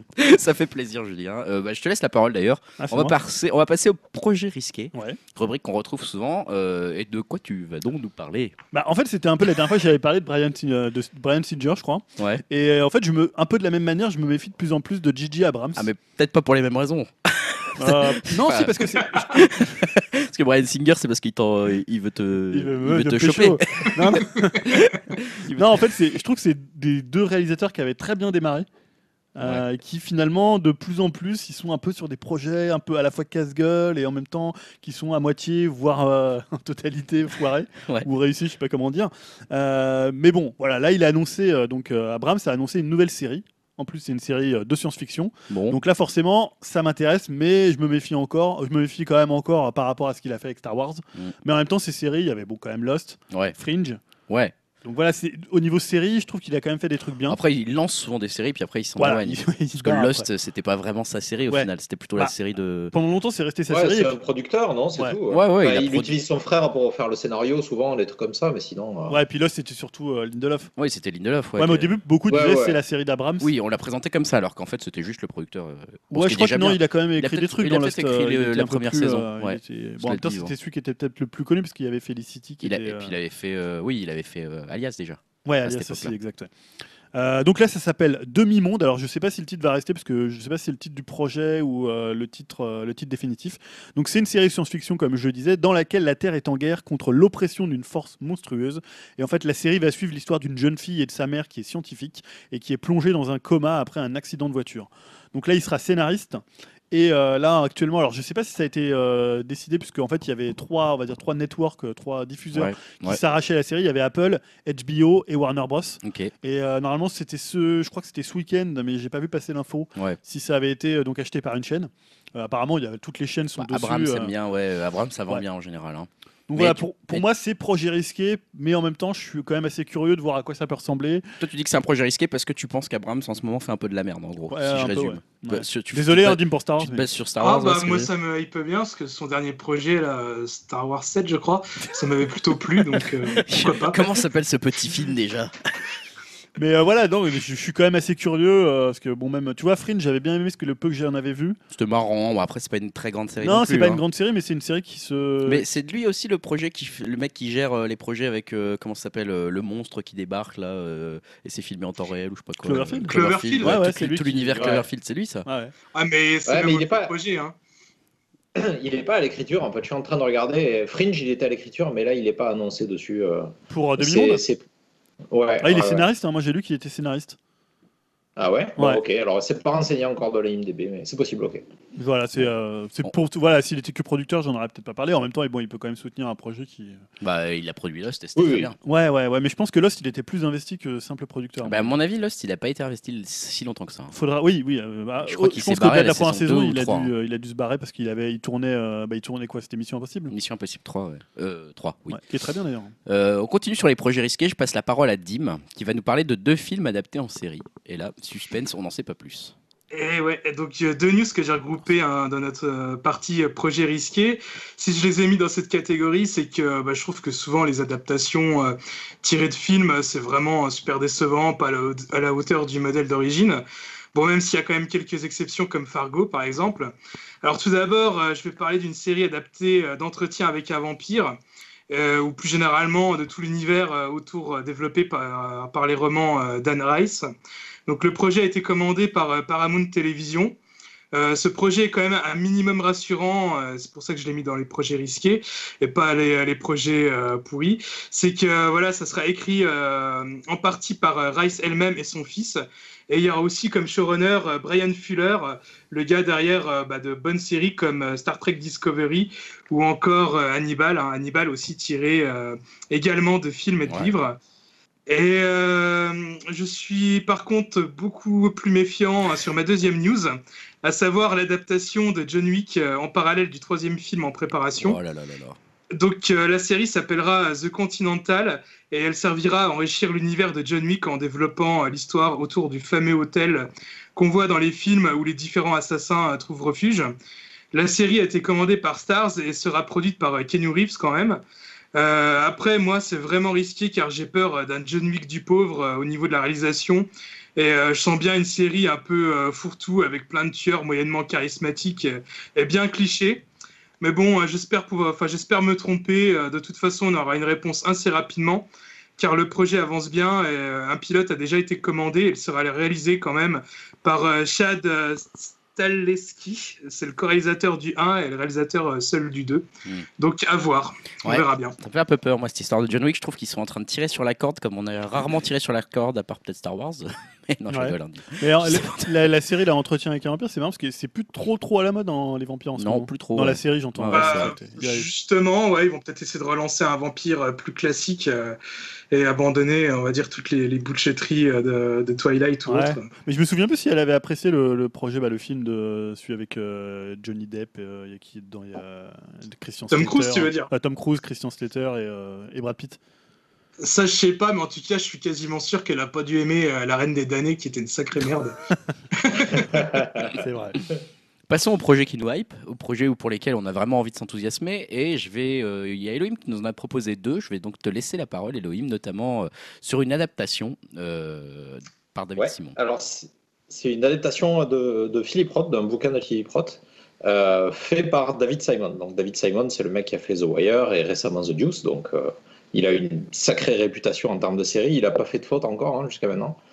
Et euh, le roman lui-même est, euh, c'est basé en fait sur une histoire, euh, c'est une uchronie, mais qui est basée aussi sur des faits réels. Il s'agit de Charles Lindbergh, donc l'aviateur hein, qui avait traversé l'Atlantique, et qui, pour les faits réels, pour le coup, était un peu un sympathisant nazi. qui a fait pas mal de politique à son retour, alors que c'était encore présenté comme un héros de l'Amérique. Et euh, il a participé notamment à un mouvement qui s'appelait America's First, comme, euh, Tiens qui malheureusement a un discours, un truc qui a été repris par Trump. C'était un peu son, euh, son motto quoi, quand, il faisait le, quand il faisait la campagne. Et, et donc dans cette uchronie, en fait, il se présente à la présidentielle, Lindbergh, et gagne, et se retrouve en fait à... euh, Il y a une ambiance très oppressante pour les juifs américains et, euh, et donc le héros du film est censé être, en tout cas le héros du bouquin est, est un enfant juif euh, à, New York. Et le bouquin est vachement bien, je vous, le conseille, il est vraiment super cool. Donc ça se passe dans les années 40 et voilà, ça, je ne sais pas comment David, Simon va, développer le truc, s'ils ont prévu d'en faire une, une mini-série ou quelque chose d'un peu plus long, mais en tout cas le, le projet m'intéresse vachement. Quoi. Ouais, je conseille aussi le bouquin, et c'est ce que tu disais, parce que c'est vrai qu'au moment de l'élection de Trump, on en a beaucoup reparlé, parce que le bouquin, est, je crois, est un peu, il doit être deux ans avant, alors peut-être qu'en France, il est sorti un petit peu en décalage, mais euh, c'est vrai qu'au moment de l'élection de Trump, beaucoup ont vu, ont vu finalement presque une annonce de l'élection de Trump à travers le, euh, le parcours, enfin, de l'espèce du chronique qu'il crée avec, euh, avec ce personnage, quoi. Intéressant, Mm. intéressant, un projet à suivre clairement. C'est vrai que là, tu te dis Philippe Ross plus. Alors, il y a toujours un débat en France, tu sais, si on dit Roth ou Ross. Ouais, On c'est sait vrai. jamais en France euh, les, les TH. Et euh, David Simon plus euh, Philippe Ross, ouais, ça peut quand même euh, faire un truc qui, qui hype fortement. Quoi. Ouais, clairement, clairement. Euh, Dimitri, toi aussi, un projet hypant, euh, enfin même deux, j'ai l'impression. J'en ai même deux. T'en as même deux Oh là là, bah, vas-y, dis-nous tout. Euh, alors, je vais vous parler de Superman Red Son par Bruce Timm. Non, non, Donc, non, on a dit que- projet hypant, euh, dis-me. Alors, C'est ça, foiré. Non, bah attends, tu, tu vas voir, tu, tu me laisses pas parler. Donc, euh, je pense que qu'une de mes séries préférées de tous les temps, c'est la série animée de, de Batman des années 90. Ouais. Et je pense quand même pas être le seul. hein, Non, non, non, je suis bien d'accord, ouais, ouais. Elle est clairement vois, dans mon top 10. La hype commence légèrement à monter en toi. Ouais, ouais. Et, euh, en tout cas, euh, si vous le savez pas, une des têtes pensantes de cette série, bah, c'est Bruce Timm. Alors maintenant, il est moins actif sur des séries, mais il reste euh, présent sur certains projets animés de DC Comics, comme le plutôt sympa Justice League Gods and Monsters, sorti il y a quelques années. Et là, il serait euh, intéressé par un film animé tiré de Superman euh, Red Sons de Mark Millar. Alors, je ne sais pas si vous connaissez euh, ce comics. Non. C'est ce qu'on appelle un what if, c'est-à-dire une histoire alternative à un univers connu. Et pour cette histoire, Mark Millar a imaginé ce qui se passerait si le vaisseau de Superman, au lieu, enfin, au lieu d'atterrir euh, aux États-Unis, avait atterri en pleine Russie. Et donc, euh, c'est une histoire qui raconte les aventures d'un Superman communiste, avec par exemple le marteau et la faucille euh, sur le torse au lieu du S. Donc, je dois avouer que j'ai jamais lu cette BD, mais elle est assez réputée et intrigante. J'espère que si ça se fait, Urban Comics, qui édite DC Comics en France, fera un combo comics avec le Blu-ray, comme ils ont pu déjà faire avec le passé. Et euh, je vais passer avec euh, sur ma deuxième news. Alors, ça serait euh, pour parler d'un Robocop, un éventuel Robocop 1.5. Donc, on en avait déjà parlé il n'y a pas si longtemps que ça, et je sais que ça avait indigné mes camarades, mais en ce moment, Hollywood essaye de virer un peu ses suites brouillonnes et essaye d'instaurer de nouveaux canons à ses franchises cultes. J'en avais parlé avec euh, Terminator et Halloween, hein, je ne sais pas si vous vous en rappelez. Ouais. Et bien là, euh, c'est euh, Edward Neu- Neumeyer, hein, excuse-moi, excusez-moi si je le prononce mal, le scénariste du premier Robocop de Paul Verhoeven, euh, qui a annoncé euh, qu'il écrivait une suite euh, directe à ce film sans prendre en compte bah, l'excellent 2 et le nullissime 3. Euh, J'avoue que ça me hype pas mal parce que bah, déjà Robocop, hein, c'est le meilleur film des années 80. C'est comme ça, on n'y peut rien, hein, c'est gravé dans le marbre. hein. Les vrais comprendront la référence. Et euh, deuxièmement, euh, bon, euh, je rêve un peu éveillé, mais j'espère que le scénario soit assez bon pour euh, même intéresser Paul Verhoeven qui revienne à la réalisation. Wow, alors là, ça ferait beau. Bref, ça. ouais, bah, Ouais. j'espère qu'on en reparlera très prochainement de façon positive. Ça serait beau, ça serait beau, ce serait des grands noms qui reviendraient sur un grand film, ça serait très très cool. Et ouais, Euh, très très cool. Et je repasse encore, encore un projet qui est, qui nous reste, comme quoi il y a des choses quand même intéressantes qui se passent en ce moment. Et c'est Elohim, à nouveau, euh, qui va nous parler d'un projet qui l'intéresse. Alors, on revient à des vampires, mais cette fois pas sérieux du tout. ouais. C'est What We Do in the Shadow, je pense qu'on avait parlé du film déjà. Euh, euh, donc il, le film est, euh, est, fait par Taika Waititi, qui est, qui est le réalisateur du dernier Thor et, et d'autres petits films qui étaient très bien. What We Do in the Shadow, donc c'est plutôt une parodie sur un peu la vie des vampires au quotidien. et pour le coup, on a appris que FX allait faire une adaptation, avait commandé une adaptation en série. Euh, alors ça pourrait être casse-gueule, sauf que les, les écrivains, enfin ceux qui ont fait part à, l'écriture originale, elles sont là. Donc Taika Waititi est de nouveau de la partie pour la réalisation. Oh. Jamen Clément, qui est le, le, duo de Flight of the Concorde, est, là pour l'écriture. Euh, par contre, ils sont plus là pour jouer dans la série. Euh, je crois qu'il y a une bande un peu de gens que je connaissais pas, sauf un seul en fait, un acteur anglais que j'adore, qui s'appelle Matt Berry et qui a une gueule vraiment particulière. Et je pense qu'à lui seul, il peut vraiment porter la série parce qu'il a un talent comique euh, de dingue. Donc euh, voilà, je pense que ça va être un bon, un bon projet. Et puis FX en général, ils polissent bien leur, euh, leur, projet. Donc ouais, c'est vraiment une des meilleures chaînes en termes de série. Hein. Ouais, ouais, je trouve que c'est très carré. Donc voilà, on verra. Super. je voulais, je voulais juste rajouter que le film d'origine est dispo sur Netflix et qui dure pas très longtemps. Donc, euh, si vous avez eu une heure 20 à peu près à tuer, euh, n'hésitez pas à le regarder. Je l'ai vu euh, très récemment et c'est vrai que c'est très drôle. Très bien. et concernant, concernant Matt Berry, il, il y a enfin, rien de ce qu'il a fait est disponible en France, je pense. Par contre, sur Dailymotion, j'ai vu qu'il y avait sa dernière série anglaise qui était dispo, qui s'appelle Toast of London. Alors c'est qu'en anglais, c'est pas sous-titré, mais c'est à mourir de rire. Il y a notamment un épisode avec Don Draper qui est vraiment à mourir de rire. Euh, je vous conseille d'aller faire un tour, ça dure 20 minutes et c'est complètement absurde hein, par contre, je vous préviens. voilà. Bon, bah, super, bah, beaucoup de conseils hein, dans cette partie de projet qui hype. Beaucoup de conseils. On va voir si on a des choses concrètes euh, parce que là on parle de projets assez lointains qui sont encore euh, pas vraiment faits. des, tu parles d'un pilote commandé, des choses comme ça. Parlons à des choses mm. plus concrètes. On va passer à des trailers, donc des films qui vont sortir prochainement. C'est l'heure des trailers et on a donc sélectionné quelques trailers pas mal de trailers. Ouais, pas mal de trailers cette fois-ci. Ah, on avait repris une fois Yao en lui disant Mais attends, écoute, Yao, il y a trop de trailers. Chier. Ouais, non, Yao, tu, nous mis tu nous as mis deux, c'est trop. Mais Yao, c'est la bête noire en fait. Il a des trucs, le club Dorothée. Ouais, dès qu'il propose un sujet, on lui ses projets. Le pauvre. Yao, tu nous excuses, tu nous excuses si tu nous écoutes. Hein. Tu, es le bienvenu hein, d'ailleurs. Hein. N'hésite pas à venir euh, quand tu veux pour le podcast. Euh, en tout cas, là, il y a quelques trailers, et notamment Julien, qui a commencé avec un trailer d'un film, on peut dire, assez, euh, assez voilà, j'ai envie de dire de la belle vague des réalisateurs américains, un peu de, du classicisme bah, américain. on en avait déjà parlé ici hein, eh dans les projets qui nous hype, hein, je crois. Donc c'est le nouveau bah, film. On l'avait même déjà énoncé dans les projets euh, lors du trailer en fait. Mais c'était juste un teaser, non? Ah oui, c'était ah, peut-être. C'était juste un teaser. Donc là, c'est le trailer de Phantom Thread. Là, c'est la bande-annonce donc, de Phantom Thread, donc le nouveau film de Paul Thomas Anderson avec Daniel Day-Lewis, normalement dans son dernier rôle, mais on ne sait pas ce que l'avenir nous réservera. Donc c'est un film euh, qui se passe, je crois, dans les années 50 dans le monde de la mode, euh, où il va, en fait, c'est donc il joue un, je sais pas de nom s'il est, euh, il est du créateur couturier, couturier, il va, il va s'enticher d'une sorte de, muse qui est une jeune femme. voilà, je vais pas trop spoiler. moi, je trouve que ça a l'air vraiment magnifique. Ah bah, c'est d'une beauté. De, mise en scène. C'est d'une beauté classique pure, hein, euh, Peut-être plus dans, dans l'esprit, finalement. Dans, j'ai eu l'impression, tu sais, un peu Punch Drunk Love, ce côté où vraiment centré sur deux personnages, où il épure un peu euh, par rapport à ce qu'il a fait sur, euh, sur d'autres films. Je sais pas, moi j'avais plus l'impression de retrouver un peu l'ambiance de The Master. De The Master, ouais, peut-être, ouais. Euh, après, moi j'ai pas vu The Master, mais c'est un peu le risque, je dirais, avec Paul Thomas Anderson, c'est que The Master, ça avait beau être un film magnifique et hyper formel, c'était quand même assez chiant. Mais non, mais enfin voilà, il y a un moment, il faut, il faut aussi savoir déglinguer même ceux qu'on adore. Après, moi j'ai beaucoup aimé Inherent Vice. Ouais, moi j'ai toujours pas vu. Bon, bref. Et euh, Donc voilà, j'en attends quand même beaucoup. Ouais, euh, Paul Thomas Anderson, de toute façon, on le surveille toujours, hein, ne serait-ce que parce que on adore ce réalisateur. Et puis bon, Daniel Day-Lewis, c'est quand même pas un mauvais acteur. Euh, ce film est déjà nommé de partout aux Oscars, donc on va suivre ça. Je sais pas si vous l'avez, vous l'avez vu le trailer.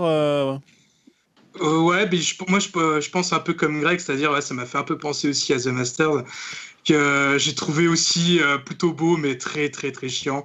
Et donc, du coup, euh, ouais, je sais pas si je vais aller, si je vais le voir au ciné ou pas, mais en tout cas, si j'y vais, il va me falloir une grosse motive. Ouais, c'est un peu ça le problème. Hein. C'est le 14 février, donc euh, si vous voulez pas regarder euh, Real PSG, vous pouvez aller. Euh, voilà, donc vous n'irez pas voilà. Chacun ses références. Elohim avait sélectionné un autre, un autre trailer dans un autre style, pour le coup, Tomb Raider. Ouais. Tomb Raider. Ouais, Tomb Raider. Bah, je, moi, j'aime pas du tout les, les, films, même si, même si je les ai en fait découverts récemment et ils m'ont bien fait marrer pour des mauvaises raisons. Mais le, le film a pas l'air si mal. Je trouve que le casting est super bon. Euh, le deuxième trailer euh, est vraiment trop long. euh, Oh là là. Je crois qu'il en, il en dévoile vraiment trop. Moi, je suis pas Ouais, fan des clairement. trailers en général parce que ça en balance trop, mais celui-là, il dure 4 minutes, je crois. Ah ouais, il est affreux. Euh, donc voilà, je l'ai arrêté à la moitié, mais euh, je trouve que ça a l'air euh, plutôt de qualité, quoi. Et Ouais. euh, donc, bah, je suis curieux. Voilà. Et ça a l'air d'être fidèle euh, au jeu doute. Ça a l'air d'être fidèle au Ouais, jeu. ouais, c'est vrai, hein, ça a l'air d'être fidèle, fidèle au reboot, ouais. Ouais. Ouais, exact. Et l'actrice hab- habite bien le rôle, hein, c'est ce qu'on se disait avant d'en parler. On, Ouais, elle ouais, a l'air efficace. euh, on se demandait un peu pourquoi elle avait eu un Oscar ou elle avait été nommée aux Oscars, on savait plus trop. C'est A, pour, euh, a priori, on pense que c'est pour The Danish Girl Ouais, je crois que c'était qu'elle a ça. été euh, nommée aux Oscars, cette euh, Alice Vikander de mémoire. Et même au niveau des, seconds hein, rôles, euh, cas. même au niveau des seconds rôles, il y a du lourd. Il y a euh, Walton Goggins, il y a Ouais. Dominique euh, Cooper, c'est ça? Je sais plus Ouais. son nom. Voilà, ouais. Donc euh, ouais, ça peut ça. être, euh, ça peut être pas trop mal. De toute façon, il y aura énormément de promos, je pense, autour de ce film. Mm. Donc, on en entendra beaucoup parler quand ça va arriver en France. Euh, Julien a rechoisi un autre trailer. hein. Julien en avait dit un par personne. Ah, j'en ai pris trois. T'en as fait trois. Euh, mais celui-là, je te pardonne assez facilement parce qu'il m'a bien hypé celui-ci. Ouais. Donc, c'est le Alors, ouais. titre, euh, c'est Don't worry, he won't get far on foot. Voilà, donc il ira pas très loin ne euh, t'inquiète pas, jambes. il ira pas très loin sur ses jambes. Puisqu'il est en fauteuil roulant, c'est Joaquin Phoenix, donc dirigé par Gus Van Sant. Ouais. Euh, Gus Van Sant, dont le dernier film, dont j'ai oublié le nom, euh, N'avait pas été trop bien marché, je sais très très bien accueilli. Et là, moi, alors c'est vrai que souvent on peut être à la limite entre le pathos et, et finalement le truc assez réussi. Et moi, c'est un trailer qui m'a beaucoup touché. Ouais. Je saurais pas trop dire pourquoi. Je sais pas. Je, pense que justement, il est sur ce fil parfait de Ouais. euh, l'équilibre entre un peu de pathos, c'est un peu triste qu'il arrive. dans le voilà. Faut Et en même, le- temps, euh, en même temps, bah, il se moque de lui-même. Il a Ouais. l'air assez drôle. Il a l'air d'avoir un humour très noir, très cynique, ce mec. puisque en fait c'est une histoire vraie, Voilà. ce qui est très à la mode en ce moment dans, dans les films, tout C'est est, vrai, une histoire vraie. Donc euh, j'avais noté donc c'est euh, John Callahan et en fait qui est devenu dessinateur Hmm. et donc qui était un, dessina- qui est un dessinateur très très humour noir, très très cinglant. Ça se ressent bien dans la Et ça bande-annonce. se ressent bien dans la bande annonce qui est à la fois touchante et en même temps il y a des trucs assez drôles Et puis il y a Jonah Hill avec une Ouais. espèce de coiffure improbable. et 15 kilos en moins. Et euh, ouais, qui est tout mince. Euh, et il y a aussi, euh, comment il s'appelle euh, Jack Black qui a l'air d'être un, Ouais, un Jack rôle un peu ouais. sérieux. Enfin bon, il y a, y a- je me demande s'il n'y a pas Sam Rockwell aussi dans le film. J'ai pas fait que- je crois qu'il y a Sam Rockwell en plus. Euh, je sais pas si vous en avez, vous l'avez vu la bande-annonce là de, de l'autre côté, j'ai envie de dire de l'écran, Dim et Elohim? Bah oui, moi, ça, ça peut être assez intriguant. Et puis, bah ouais, Joaquin Phoenix, euh, c'est un de mes acteurs préférés, je pense. Donc, euh, rien que pour ça, ça me, ouais, ça me fait envie. Tu, me l'as vendu avec Sam Rockwell, là, déjà. Ouais, j'espère que je me suis pas, j'espère que je me suis pas planté. hein. Ça se trouve, je me suis complètement planté. Euh, auquel cas, je C'est te- pas grave. je- je- ça a l'air quand même marrant. Ça a l'air quand même marrant. Euh, Je il me semble pas l'avoir vu dans le trailer, en tout cas. ah, Moi merde, non plus, il me je semble je pas, me hein. suis peut-être planté. Zut, c'est pas grave. Je ferai Ouais, derrière. c'est- un mec. très bien aussi, Joachim ouais. Phoenix, Ouais, on l'aime ouais. bien quand même.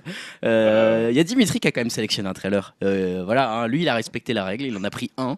Et alors, c'est pas vraiment un trailer, c'est même, on est dans le mini Oh teaser, on est dans la Ouais, pub. c'est un teaser, ouais. Euh, pa- Parle-nous un peu de ce chef-d'œuvre, Dimitri.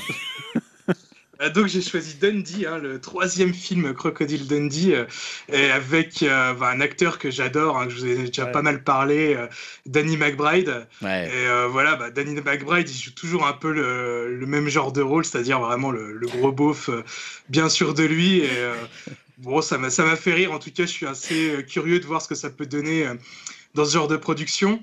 Et euh, surtout, ce qui, m'a un peu étonné, c'est que ce film, j'ai l'impression qu'il sort un peu de nulle part. Je n'avais jamais entendu parler. C'est arrivé comme ça d'un coup.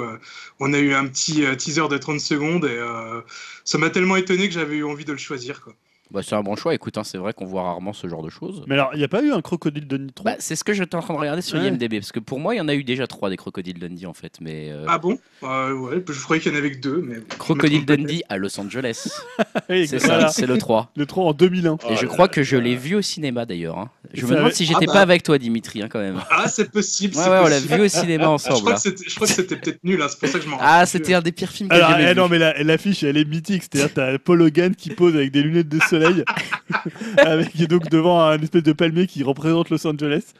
Ah, c'est assez hallucinant. C'est Mais grandiose. moi, je me Mais, souviens qu'on euh, l'a vu au cinéma et que je lui avais mis la note de 0,1 sur 10. C'était un des pires films que j'ai jamais vu. Mais le, premier, j'en garde un bon souvenir. Ah quoi. oui, oui, c'est sympa, Ah. C'est un chef-d'œuvre. Je pense que j'aurais pas trop forcément envie de le revoir aujourd'hui, parce que ça a dû vraiment mal vieillir, mais à l'époque, c'était drôle. Bon, en tout cas, euh, marrant ce Et trailer. c'est de- quoi C'est un reboot ou c'est un 4 Non, c'est euh, bah, c'est la suite, quoi. C'est son... Là, il va jouer le, le rôle de son fils. Ah, d'accord. C'est son fils. Un peu la euh, Jones 4, quoi. C'est ça. D'accord, je vous là, ça me hype. Là, hein. ça te hype là. Et il y a un deuxième, euh, un deuxième teaser où il rencontre, euh, il est en Australie, euh, il rencontre un Australien qui est joué par euh, euh, Thor, Chris Hemsworth, et euh, il lui fait euh, C'est toi le, le fils de la légende, le fils de Crocodile Dundee, euh, t'es sûr, t'es sûr? Enfin, il arrête pas de dire ça, du style euh, Voilà, mais c'est quoi ce gros beauf? Et bref, ça, ça avait l'air d'être marrant. Bon, bah écoute, on va surveiller ça. Elohim, tu voulais dire quelque chose sur euh, Dudley Ben, en, fait, j'ai, alors je sais pas si j'ai lu une news euh, contradictoire, mais il disait que le, le trailer euh, n'annonçait pas un film, mais c'était en fait une pub pour le Super Bowl et que c'était pour faire monter la sauce. Alors je sais pas si j'ai lu une news Hmm. contradictoire ou si ça a été démenti entre temps, mais euh, Ouais, je sais pas, c'est bizarre, il me semblait que dans le trailer, c'était, enfin dans le teaser, c'était marqué euh, pour cet été, ou je sais plus. ouais, mais en fait, bref, ce que j'ai compris, c'est un, c'est- c'est un faux film en fait. Alors, Ah, d'accord. Je sais. Du coup, ça a bien, peut-être bien marché, mais alors je sais Ouais, pas ouais. ce qu'ils essaient de vendre par contre. Ça, j'ai pas compris. Bon, bah, voilà les gars, je commence à mettre des profils dans le cœur des trailers. hein. Bah écoute, c'est pas grave. Honnêtement, c'est pas grave, c'était assez réussi, donc euh, Ouais, ouais, ouais, absolument. ça marche bien et c'est l'occasion, comme tu l'as dit, de reparler de ton acteur favori, Dim. Euh, donc euh, donc c'est toujours c'est toujours une bonne excuse. Euh, passons à un autre film qui est également qui va pas sortir non plus au cinéma a priori donc comme Dandy, euh, c'est Elohim qui nous a proposé un film qui s'appelle Altered Carbon. Même une série. Et en fait, c'est une C'est série. une série. Absolument. D'accord, oui. Ouais, pas désolé. Alors ouais, ça sort la semaine prochaine sur Netflix.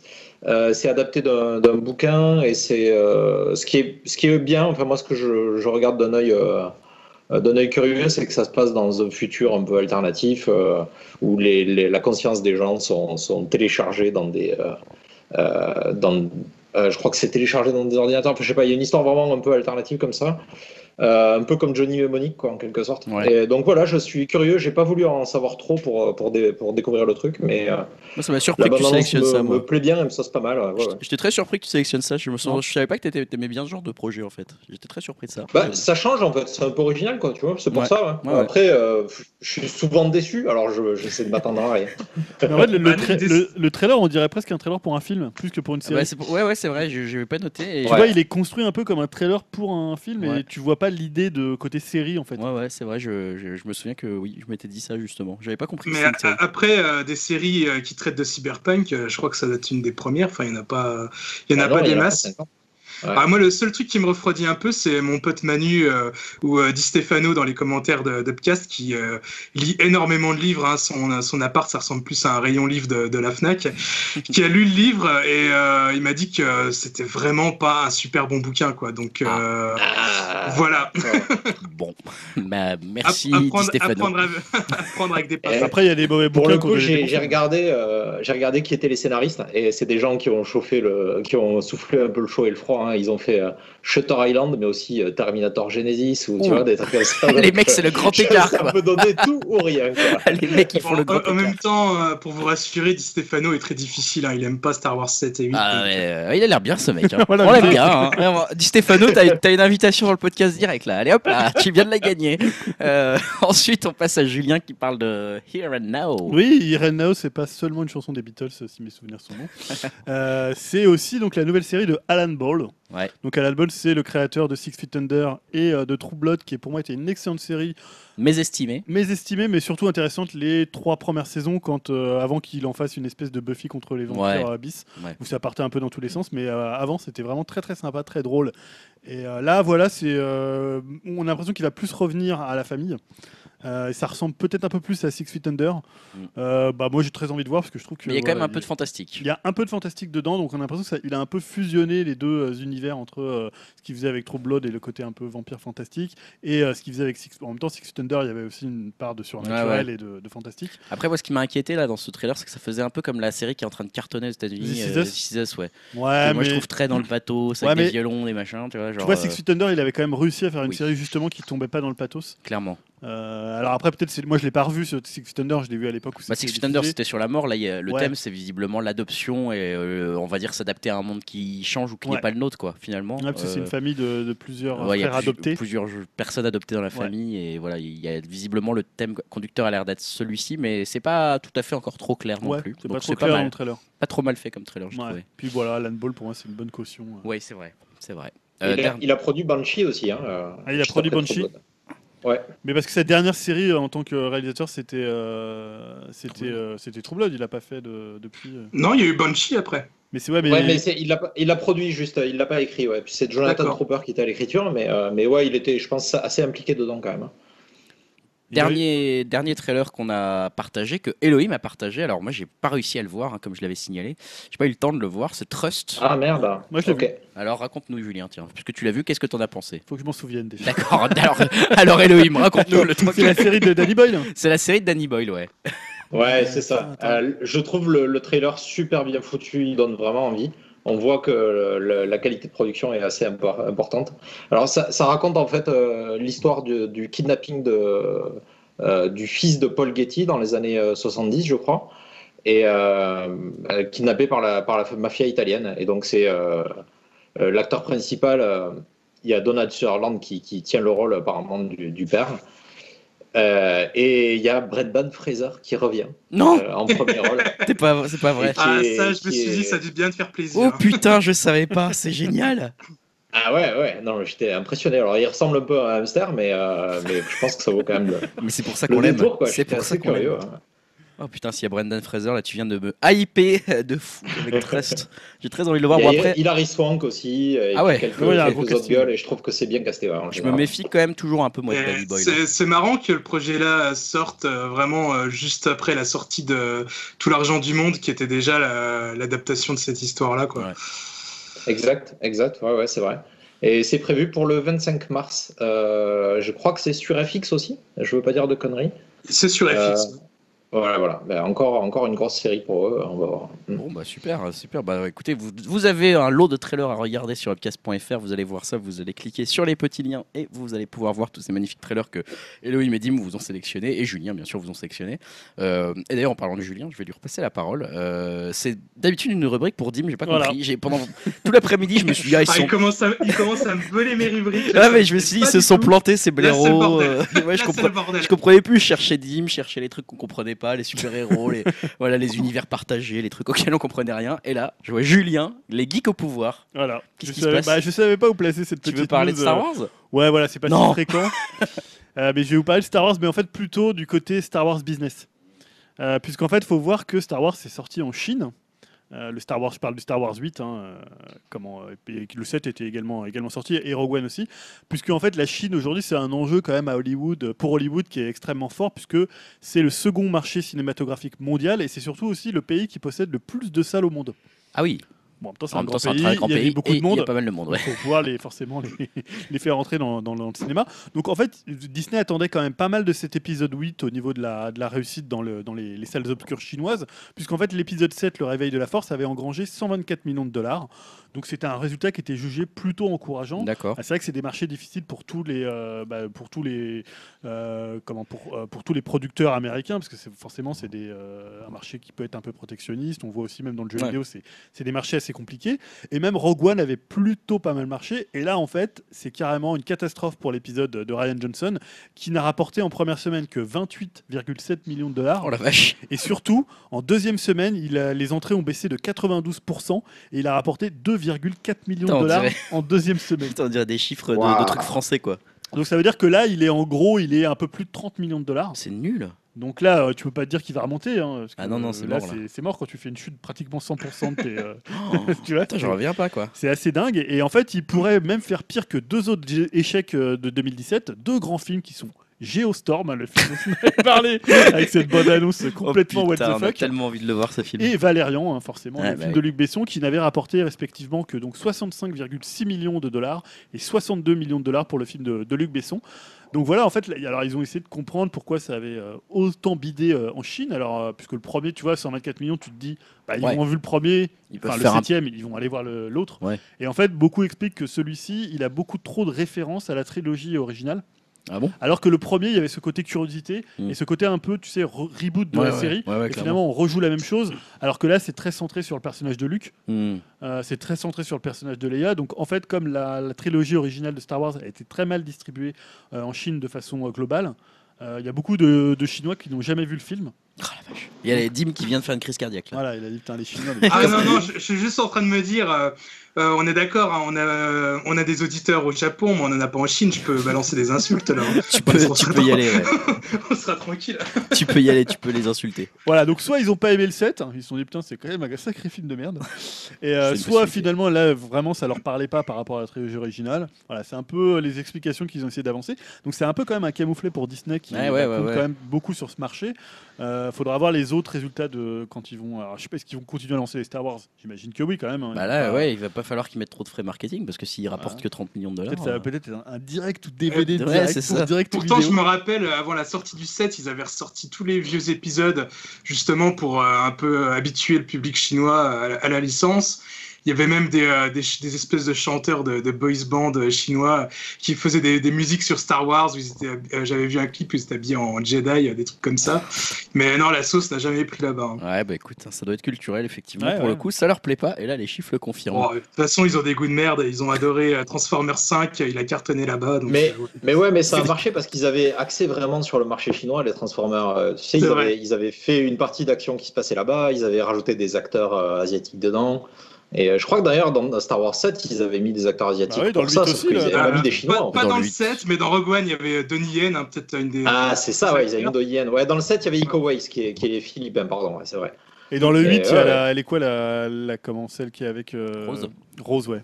Je sais pas. Mais euh, elle, en même temps, euh, peut-être des origines chinoises, mais c'est son premier Elle film. est américaine, hein, ouais, ouais. D'accord, alors Ah, désolé pour cette, euh, cette confusion. euh, Voilà, elle, elle est inconnue, elle est inconnue au bataillon. On peut hein. se poser la question, effectivement, puisqu'elle a des origines apparemment Ouais, asiatiques. D'accord, mais elle est pas, c'est pas une. Elle n'est pas, elle n'est pas de là-bas. Elle n'est pas des pays lointains, du soleil levant. Euh, on va passer justement au conseil cette fois-ci. Euh, je vais laisser, bah tiens, Dimitri, tu nous parlais de Star Wars. Tu, tu voulais peut-être nous conseiller un nouveau. Alors, je ne sais pas ce que c'est. je- Ouais, quelque chose qui est un petit peu lié à Star Wars. Ah, d'accord. Donc ça s'appelle The, The Toys That Made Us. Donc euh, c'est euh, une série de documentaires sur Netflix et euh, moi j'ai trouvé ça vraiment super chouette, hein. Un trip nostalgique bien plus fort que toute la vague de films basés sur les années 80. Euh, c'est une voilà une série de documentaires qui revient sur les jouets de notre enfance. Donc chaque épisode est centré sur une gamme de jouets. Pour l'instant, on a quatre épisodes sur les huit prévus. Euh, ce qui est super intéressant, c'est qu'on découvre l'origine de- des licences, leur évolution euh, par rapport à la société, et parfois leur, leur chute, euh, voire la façon dont ils sont devenus complètement has-been. Le premier épisode est cher à mon cœur, hein, car il traite de Star Wars. Ah, Et oui, même là, vous avez vu, j'arrive quand même à le placer. c'est hein, bien joué. Franchement, là, je l'avais pas vu venir là. Euh, c'est pas l'épisode où j'ai appris le plus de trucs, mais c'est clairement cool de voir la fabrication de ces jouets et de voir certains trucs euh, rares, comme la première figurine de Boba Fett avec un Lost Rocket euh, à ressort. Celui-ci a été annulé à la dernière minute car c'était trop dangereux pour les enfants qui risquaient d'avaler et d'étouffer ce petit bout de plastique. On peut aussi voir, ils expliquent le désintérêt de la licence dans les années 90 pour revenir de plus belle dans les années 2000, mais surtout voir l'impact qu'a eu Star Wars sur le monde de- du jouet. Alors le deuxième épisode est consacré à Barbie, donc euh, celui-là je vais pas vous le cacher, euh, je l'ai maté on va dire que d'un œil, hein, c'est pas la licence que je préfère, Barbie c'est pas trop mon délire. Ah bah t'as tort, parce qu'il y avait une super expo à Paris euh, Ouais. il y a pas longtemps sur Ah ouais. Barbie, euh, et euh, c'était vraiment pas mal. Ouais, c'est toi, t'avais été avec ta fille là. Ouais. Ouais. Ah ouais, Tu m'avais parlé, tu m'as dit que c'était très bien. ouais, ouais, ouais, c'était très bien. Bah en tout cas ça m'a, oui j'ai regardé mais c'est pas voilà, ça m'a pas trop C'est pas passionné. Star Wars quoi. hein. Et le troisième, euh, troisième épisode, sûrement mon préféré, est consacré au maître de l'univers. Ah, Et alors là, euh, vraiment quelle claque euh, de Ah. revoir tous ces jouets que j'avais et que j'avais complètement zappé. euh, ouais voilà. Ah, les châteaux, Bah, les les châteaux, ils étaient mortels, les Les châteaux. Ah c'était mortel. Euh, les figurines, elles, c'était trop cool avec plein de personnages variés et complètement dingues. Il les a encore en fait. Euh, Non, je les ai plus On dirait, malheureusement. on mais- dirait, on sent l'amour dans ta voix quand on parle. Ah ouais, non, mais C'est je, suis- je suis devenu- je suis vraiment devenu fou hein, quand j'ai revu des personnages comme par exemple celui qui balance de l'eau, euh, celui qui Oh, avait des grappins, celui qui changeait de forme, euh, qui, qui pouvait s'étirer. Il y, avait, il y avait même un homme putois euh, qui sentait ultra mauvais. Oh euh, Celui-là, je regrette de ne pas l'avoir eu. C'est génial. Euh, les témoignages des créateurs m'ont bien fait marrer aussi, euh, à scander que leur personnage était super cool et viril, et que si la gamme s'était effondrée, c'était euh, en partie du fait que Mattel a voulu élargir la gamme en proposant le spin-off Shira, Ah oui. que du coup Musclor n'était plus assez viril. Alors, on va dire, ils mettent ça un peu sur la faute des créatrices du spin-off, donc Ils c'est sont bien drôles. marrant quoi. Ils sont drôles.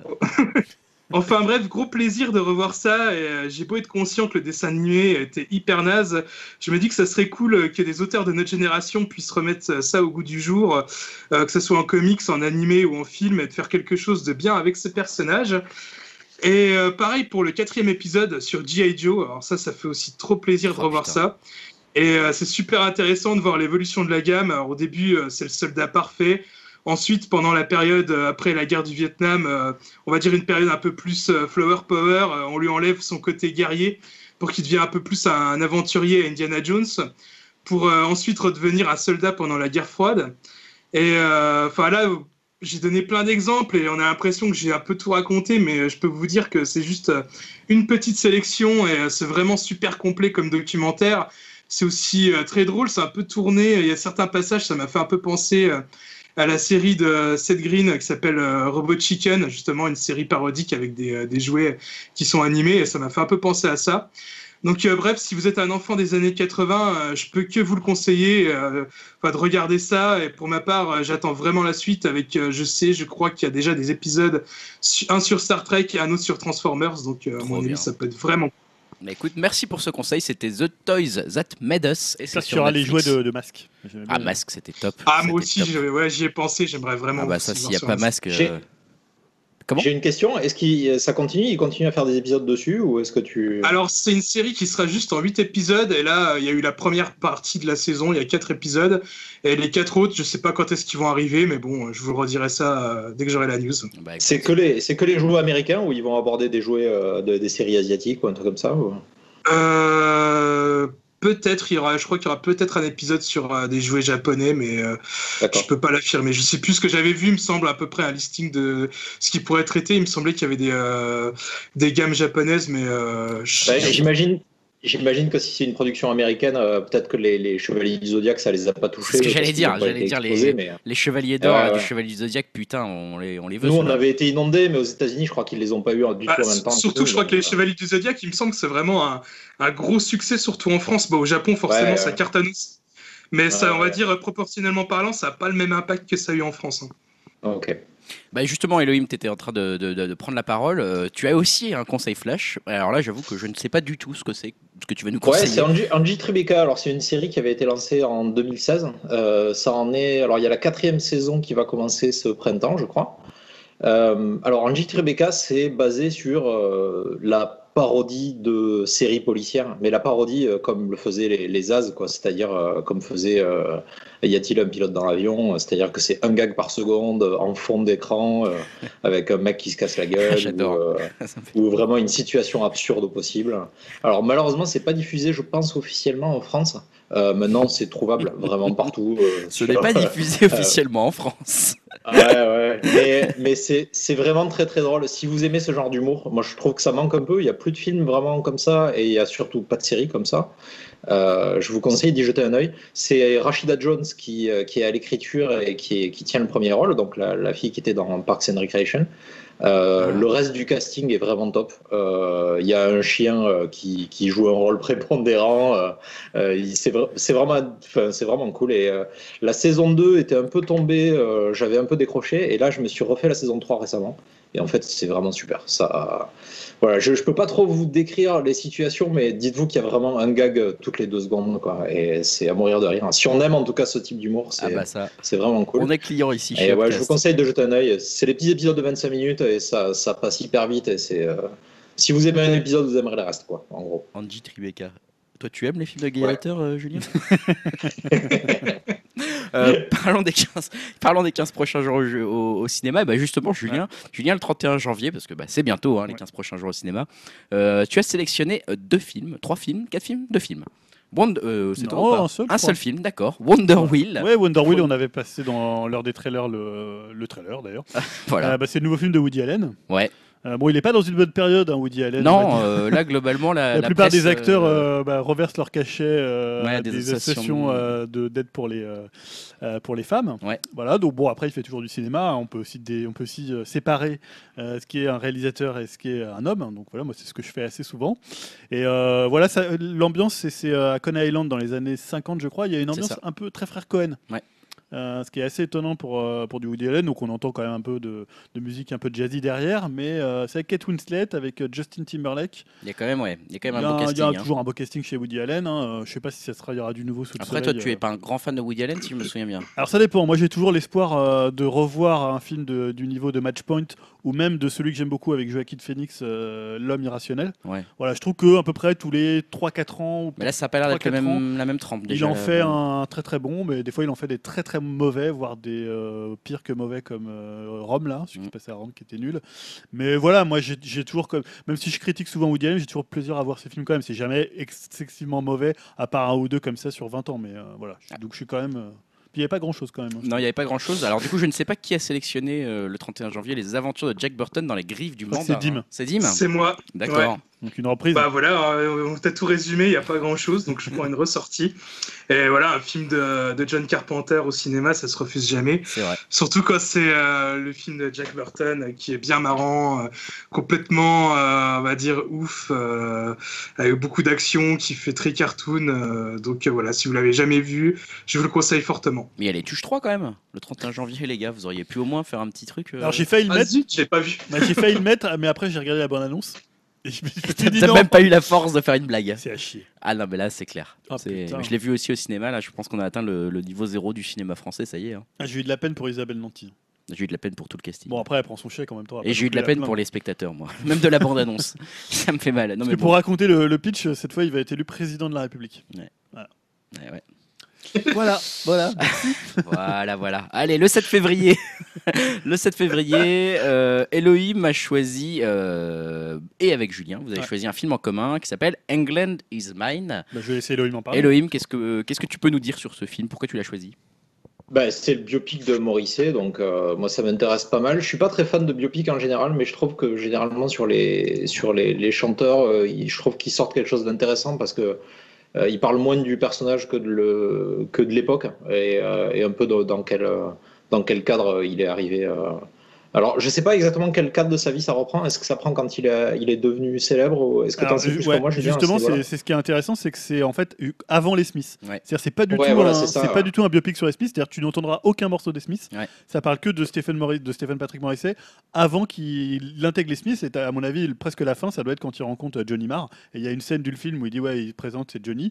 Et là, c'est plus euh, son adolescence et son début d'âge adulte. Ouais, c'est un jeune euh, adulte. voilà, jeune adulte, quand euh, bah, il, il est dans l'Angleterre thatchérienne, il essaie d'écrire ses poésies, Il a écrit des critiques aussi sur des la musique. critiques aussi sur la musique. Voilà, il est donc c'est vraiment le Morrissey qu'on connaît moins euh, que celui des Smiths. Donc c'est vraiment un parti pris, euh, je trouve assez intéressant. Ouais. euh, Et c'est le même producteur que Control, euh, qui était euh, Ouais, voilà. un film ouais. qui avait été plutôt réussi, je crois. hein. Moi, je l'ai pas très, vu, très, mais très très bien, ouais, ouais. très très bien. Ouais, Et c'est surtout fait par un gros gros gros fan des Smiths. euh, Ah apparemment, ouais. De ce que je lisais, donc euh, je me rappelle plus du nom du réalisateur, mais euh, c'était un gros fan des En Smiths. tout cas, c'est le 7 février. euh, on ira, on va regarder ça avec intérêt. Ouais. euh, donc, ça s'appelle England is Mind.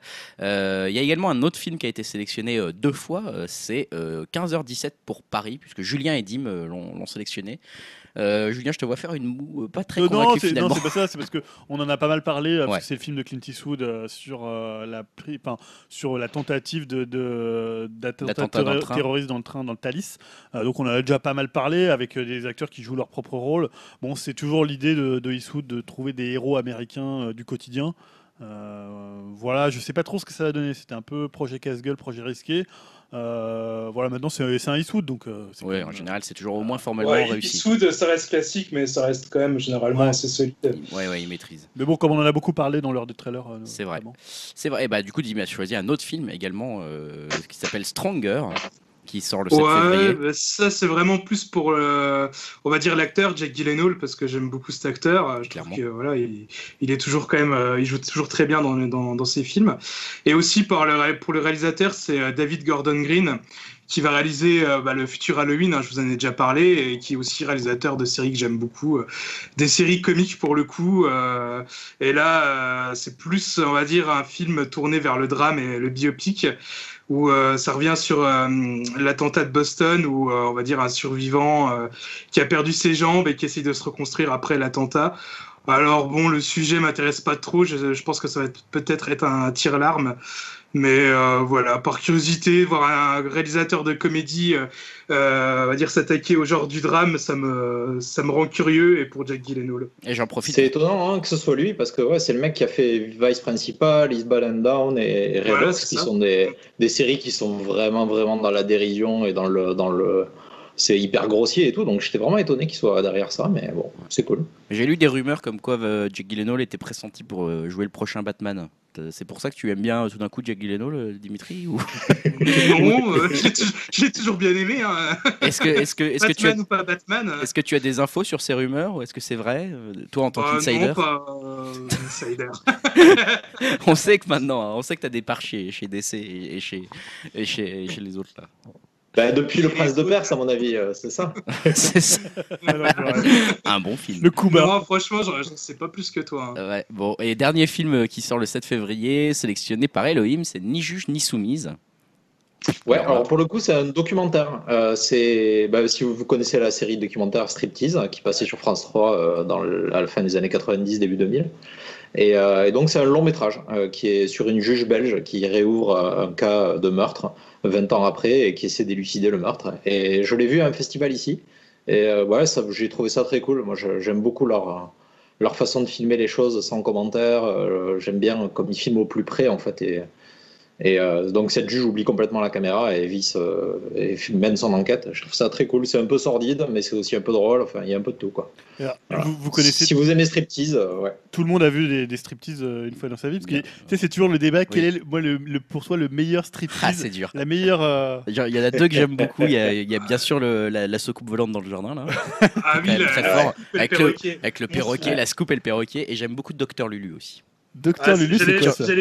Docteur Lulu, il est moins connu, mais c'est affreux. C'est un, un mec qui est un peu genre pauvre, SDF, etc. et qui pense qu'il est docteur. Et tous ses potes qui sont complètement bourrés et pauvres, bah, euh, jouent le jeu avec lui et pensent certains pour de vrai qu'il est docteur. Mais du coup, lui, il dit des énormités pour essayer de les soigner. Et tu vois que les mecs sont vraiment malades, vraiment pas bien, tu vois. Et lui, il dit Ah bah tiens, euh, mets-toi par terre, euh, je sais pas quoi. Ils sont complètement bourrés. C'est d'une tristesse hallucinante. C'est un peu comme euh, Knock, quoi. Là. Ah, c'est affreux. C'est affreux. J'adore, j'adore aussi, euh, c'est l'épisode qui s'appelle les, les dieux de l'informatique. Ah, il est génial Oh putain Où c'est un laveur de carreaux qui veut monter un site internet euh, pour son entreprise et euh, il sait même pas ce que c'est une souris et tout. Enfin, Ah, il galère mais comme un dingue. Et euh, tu sens c'est vraiment cruel parce que je pense que l'équipe technique qui est là euh, pourrait l'aider, mais non, il le laisse dans, la, dans sa merde. et- Ah, C'est des journalistes, hein, les mecs. Il y a Tiens ta droite aussi Alors, qui est pas mal. C'est laquelle celle-là? Ça, sur un mec d'extrême droite. Ah, je l'ai pas vu. Il est pas Euh, mal celui-là aussi. hein. Moi, alors moi, un de mes préférés, c'est, je crois que je trouve que c'est peut-être un des plus cruels. C'est donc un type. Alors, je pense qu'il est un peu, euh, un peu débile, débile léger. Il est aussi, pro- euh, prognate, ceux qui ont la, Ah oui. la mâchoire très avancée. Ouais. Et en fait, il, euh, il vit dans une espèce de, de- de trou du cul de, de France. Et en fait, il va passer par, euh, par une dame euh, qui est une sorte de maquerelle moderne, une sorte d'entremetteuse, qui va lui trouver une fille de l'Est. Euh, je sais plus si elle est bulgare ou. euh, Ah, je le connais. et en fait, donc elle vient, euh, donc elle vient euh, dans ce patelin euh, complètement paumé. Donc elle se retrouve, tu vois, c'est une fille plutôt mignonne, assez jeune, mais qui parle pas un mot de français. Elle va se retrouver avec cette famille, avec le grand-père complètement lubrique, avec ce type, voilà, un peu, un peu débile. Et il y a des scènes, mais alors à la fois tragiques parce qu'à un moment il essaye de se pendre avec une corde, mais il se rate et tout. Et la fille, elle s'enfuit dans les bois. Il y a des trucs complètement atroces. Et tu sais, il y a des scènes où ils sont au dîner en train de lui parler. Et tu sais, donc elle parle pas français. Et il parle doucement en français. Alors, comment tu vas? Tu elle parle pas un mot de français. Donc. Ah, tu aimes bien la tarte? Tu vois, comme si, même si tu parlais lentement, elle pourrait comprendre. Et franchement, cet épisode, il est mythique. Je sais plus comment il s'appelle. Euh, Ça me dit quelque chose. C'est Je pas vais la, retrouver. la fiancée de l'Est, un truc comme ça. Je crois que c'est Peut-être, ça le ouais. titre. Ça me dit un Euh, truc. faut le retrouver. Il est et le mec qui, qui est de, le gars le- j'allais dire qui joue dedans, mais c'est presque le mec, Euh, c'est ouais, ouais. mythique. Ah non, mais grande série documentaire. Ah, c'est génial, euh, ouais. donc c'est vrai que ça donne envie de voir. Et celui de euh, l'informatique, on m'en parle beaucoup. ouais. Ah, il est bien. hein. Je crois que je l'ai sur mon disque dur. Ah veux. ouais je pourrais peut-être te le passer parce que je les ai gardés moi. Donc ni juge ni soumise, tout ça pour dire que ça sert le 7 Voilà. février et que c'est bon. Ce sera peut-être pas aussi drôle, mais euh, mais en tout cas, euh, ça donne envie de voir ça parce que c'est vrai que les, les équipes de striptease, Ouais. elles nous manquent un peu. Ouais, c'est vrai que c'était une super série. Ah, Une ouais. super série C'est un peu c'est arrivé près de chez vous, euh, mais en vrai quoi. Ouais, Ah ouais, et bah, c'est il ça. s'était Enfin, inspiré sans de- être aussi sordide, hein, mais je veux dire le point de vue quoi. Ah, c'est pas loin. Bah, il s'était parfois. inspiré hein, de Ouais, ça, ouais, puisque ouais, ça, en Belgique, ça tournait beaucoup avant que ça arrive en France, et euh, c'était Ouais. sur un truc qu'ils avaient vu. Alors, c'était pas sur, forcément, c'était pas sur un serial killer, mais euh, c'était la même idée en fait. euh, Ouais, ouais. D'un Enfin, mec bon. qui suivait comme ça. euh. Bah écoutez, merci pour toutes ces sélections euh, qui vont occuper nos 15 prochains jours au ciné. Et puis bah, on va tout de suite passer, si ça vous va, à la partie jeux vidéo. Partie jeux vidéo, partie jeux vidéo qui va être assez dense. Enfin, en tout cas, il y a eu pas mal d'actu, il y a eu des trucs qui se sont passés, il y a eu des clashs, il y a eu plein de choses. Euh, Il y a eu des articles un peu, euh, un peu chocs dans la presse. Je sais pas par quel sujet tu veux commencer parce qu'il y a eu quand même effectivement donc deux grands sujets Ouais, peut-être le deuxième en fait. euh, je sais pas. pour le bah alors, qui est donc le Nintendo euh, Labo. Ouais. La grande annonce de Nintendo. Euh, Julien, je te laisse prendre la parole Présenter, et, et ouais, nous, donc, nous expliquer un peu ce qui s'est passé. Donc avant la présentation, ça avait été en fait annoncé la veille comme une nouvelle façon de jouer. Euh, destinée aux enfants et aux grands enfants, donc on se demandait ce que ça allait être. Est-ce que c'était le retour de la Wii, euh, le retour de, ça. le retour de Wii Sport? Donc en fait, ils ont présenté une vidéo de 2 minutes euh, de donc Nintendo Labo, tu l'as dit. hein. On va dire que c'est une sorte de, je sais pas comment appeler ça, un jouet vidéo qui est entre le loisir créatif du mercredi après-midi et euh, le jeu vidéo à la papa, voire à la papy, tellement ça a quand même l'air un peu, euh, un peu spécial, on va dire. Euh, en gros, bah voilà, c'est des bouts de carton à plier selon des patrons, avec en plus un peu de plastique et des élastiques pour fabriquer les objets. Donc dans les objets, tu vas avoir des cannes à pêche, un robot géant, un piano, dans lesquels tu vas insérer les Joy-Con, voire carrément la Switch, euh, Ouais. notamment quand Ouais, c'est ouais, euh, c'est un euh, petit le robot. piano pour la, pour la moto. Donc les constructions, ils ont appelé ça les Toy-Cons. Euh, et en fait, ça devrait permettre aux 7-12 ans et euh, aux, on disait aux grands enfants qui ont gardé une âme d'enfant de se prendre pour Michel Gondry. Donc euh, d'ailleurs, on en C'est parlait avec ça. Stan. Je crois que c'était plus c'est Stan qui parlait de Gondry, ou si c'était toi. Mm, Euh, ouais, quand on en parlait Stan, sur, sur, sur WhatsApp. Voilà, d'autant que tu peux les personnaliser, les colorier, acheter des autocollants pour, pour un peu les customiser. Donc après avoir créé tout ça, bon alors ça prend quand même du temps parce que c'est deux heures pour créer le, le petit piano, le Ouais. petit piano en carton. Donc c'est quand même déjà tout l'après-midi que tu vas passer avec ton gamin pour faire C'est ça. ça. Euh, donc tu vas suivre pas à pas les instructions sur l'écran de la, suite. Donc après tu vas pouvoir jouer. Donc là c'est ce que je te disais, c'est de la moto, des parties de pêche, la destruction de bâtiments avec ce robot géant. Donc les informations c'est que ça sort le 27 avril en deux packs. Donc il y a le Toy-Con 01 Multikit qui devrait coûter entre 60 et 70 euros et qui permet de former 5 Toy-Con différents. Donc j'en parlais, c'est la voiture téléguidée, la canne à pêche, la maison, la moto et le piano. Et tu as le Toy-Con 02 qui est le kit robot qui va coûter entre 70 et 80 dollars et qui permettra d'assembler, bah, c'est une sorte de sac à dos avec des Ouais. poignées que tu portes euh, bah, sur le dos forcément Ouais, ouais. et euh, qui, qui, euh, où tu vas te prendre pour un robot. Ça a l'air d'être assez euh, poussé là, comme truc à construire celui-là. il a l'air assez balèze à C'est entre hein. les Lego Ouais. et enfin le truc où tu te dis bon bah là il va falloir passer effectivement toute l'après-midi à ça mais en même temps quand tu achètes des Lego à tes enfants c'est pareil donc c'est une annonce qui a quand même assez surpris. euh, Ah, complètement ouais bah déjà on savait même pas qu'il allait y avoir une annonce enfin Non. Alors ils avaient on savait qu'il allait y avoir une annonce mais Mais bon tu pouvais te dire, je sais pas, ça va être une petite application à télécharger. non, pour, rien euh, n'avait rien n'avait fi- rien filtré, n'avait filtré, euh, ouais. c'était assez hallucinant Euh, et du coup ça a secoué l'internet ouais, quand même ce serait truc là plein Internet parce que moderne. pour le coup ça a créé des clashs un petit peu dans le dans la façon de la réception Ouais, tout à fait. voilà, de, de- de Alors, tout ça. Mais euh, au-delà de la blague, je veux dire, il y a eu des réactions très différentes sur euh, bah, qu'est-ce que c'est que ce truc? Ouais. En gros, genre, mais mon Dieu, mais qu'est-ce qu'ils nous font? C'est n'importe quoi. Versus, euh, non, c'est plutôt euh, génial. euh, tiens, c'est marrant, Nintendo progresse, etc. Enfin, Ouais. les réactions étaient très très différentes. Des gens qui ont été surpris en fait par le côté bah, très inventif, très à la fois enfantin et en même temps très frais Exactement. ce ouais. que ça vous peut apporter. Et puis on va dire une euh, frange peut-être un peu plus conservatrice euh, du jeu vidéo, euh, représentée par, euh, par certaines personnes de, de Twitter. Non mais c'est vrai qu'on a un peu, j'ai un, peu discuté sur Twitter avec Cyril Drevet, donc bien connu de ceux qui suivent le jeu vidéo depuis longtemps, Ouais. Télévisateur 2, euh, Player One sous le nom de Crevette. Voilà, lui qui défend un jeu vidéo, un vrai- le vrai jeu vidéo, j'ai envie de dire, le pur jeu vidéo comme Le il disait, un jeu vidéo. vidéo avec une manette et des boutons et qui estimait que Nintendo perdait et son temps et son argent euh, à produire des trucs comme Nintendo Labo, tout en oubliant qu'en 2017, ils avaient quand même produit quelques jeux qui ont un petit peu marqué l'industrie. marqué l'année, ouais. et Hein. qu'ils en ont annoncé d'autres aussi pour euh, 2018 qui devraient normalement plutôt pas être mal. Donc, euh, est-ce qu'ils passent, ils perdent leur, leur temps à faire ça? Donc, je, voilà, moi, je, je pense que déjà, c'est un, ça s'adresse vraiment à une cible particulière. Alors ça, c'est c'est un des points peut-être Voilà. du, du débat. C'est déjà, je, je- peut-être on peut demander leur, aussi leur avis Ouais. à Dimitri et à Elohim de eux comment ils ont vécu cet accueil, comment ils ont accueilli eux-mêmes ce truc-là. Est-ce qu'ils ont l'impression que c'est un espèce de gadget inutile ou est-ce qu'ils sont dans le clan des, des mon Dieu c'est révolutionnaire Euh, Dimitri, qu'est-ce que t'en as pensé toi cette annonce de Nintendo Bah, Euh, moi, je t'en avais parlé euh, via texto et ce que je te disais, bah voilà, moi, je suis clairement pas la cible de, de ce genre de produit. Ça m'intéresse absolument pas, mais ça n'empêche pas que je trouve ça super original. Et je pense que pour les enfants, c'est vraiment top. Quoi. Il, y a, il y a beaucoup de choses en jeu. Enfin, un jeu vidéo en lui-même, euh, un processus de création qui demande aussi peut-être un peu d'originalité s'il y a des dessins à faire ou des choses comme ça. Donc je trouve ça vraiment super, mais c'est vraiment destiné aux enfants ou aux parents qui veulent faire plaisir à leurs enfants.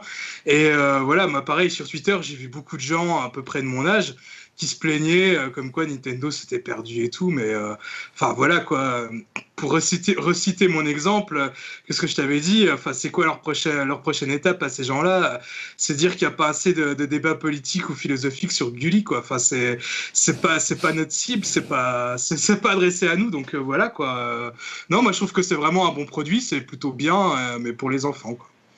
Et Elohim, toi, tu l'as toi, je crois que tu as, je crois que as un enfant justement qui pourrait être en bah âge. Ouais, ouais, je suis, je suis père d'un gamin de 7 ans et euh, en plus on fait pas mal de trucs euh, nous-mêmes. On construit pas mal de choses, on fait un peu de menuiserie, on fait énormément de Lego, donc c'est vraiment la cible lui, clairement.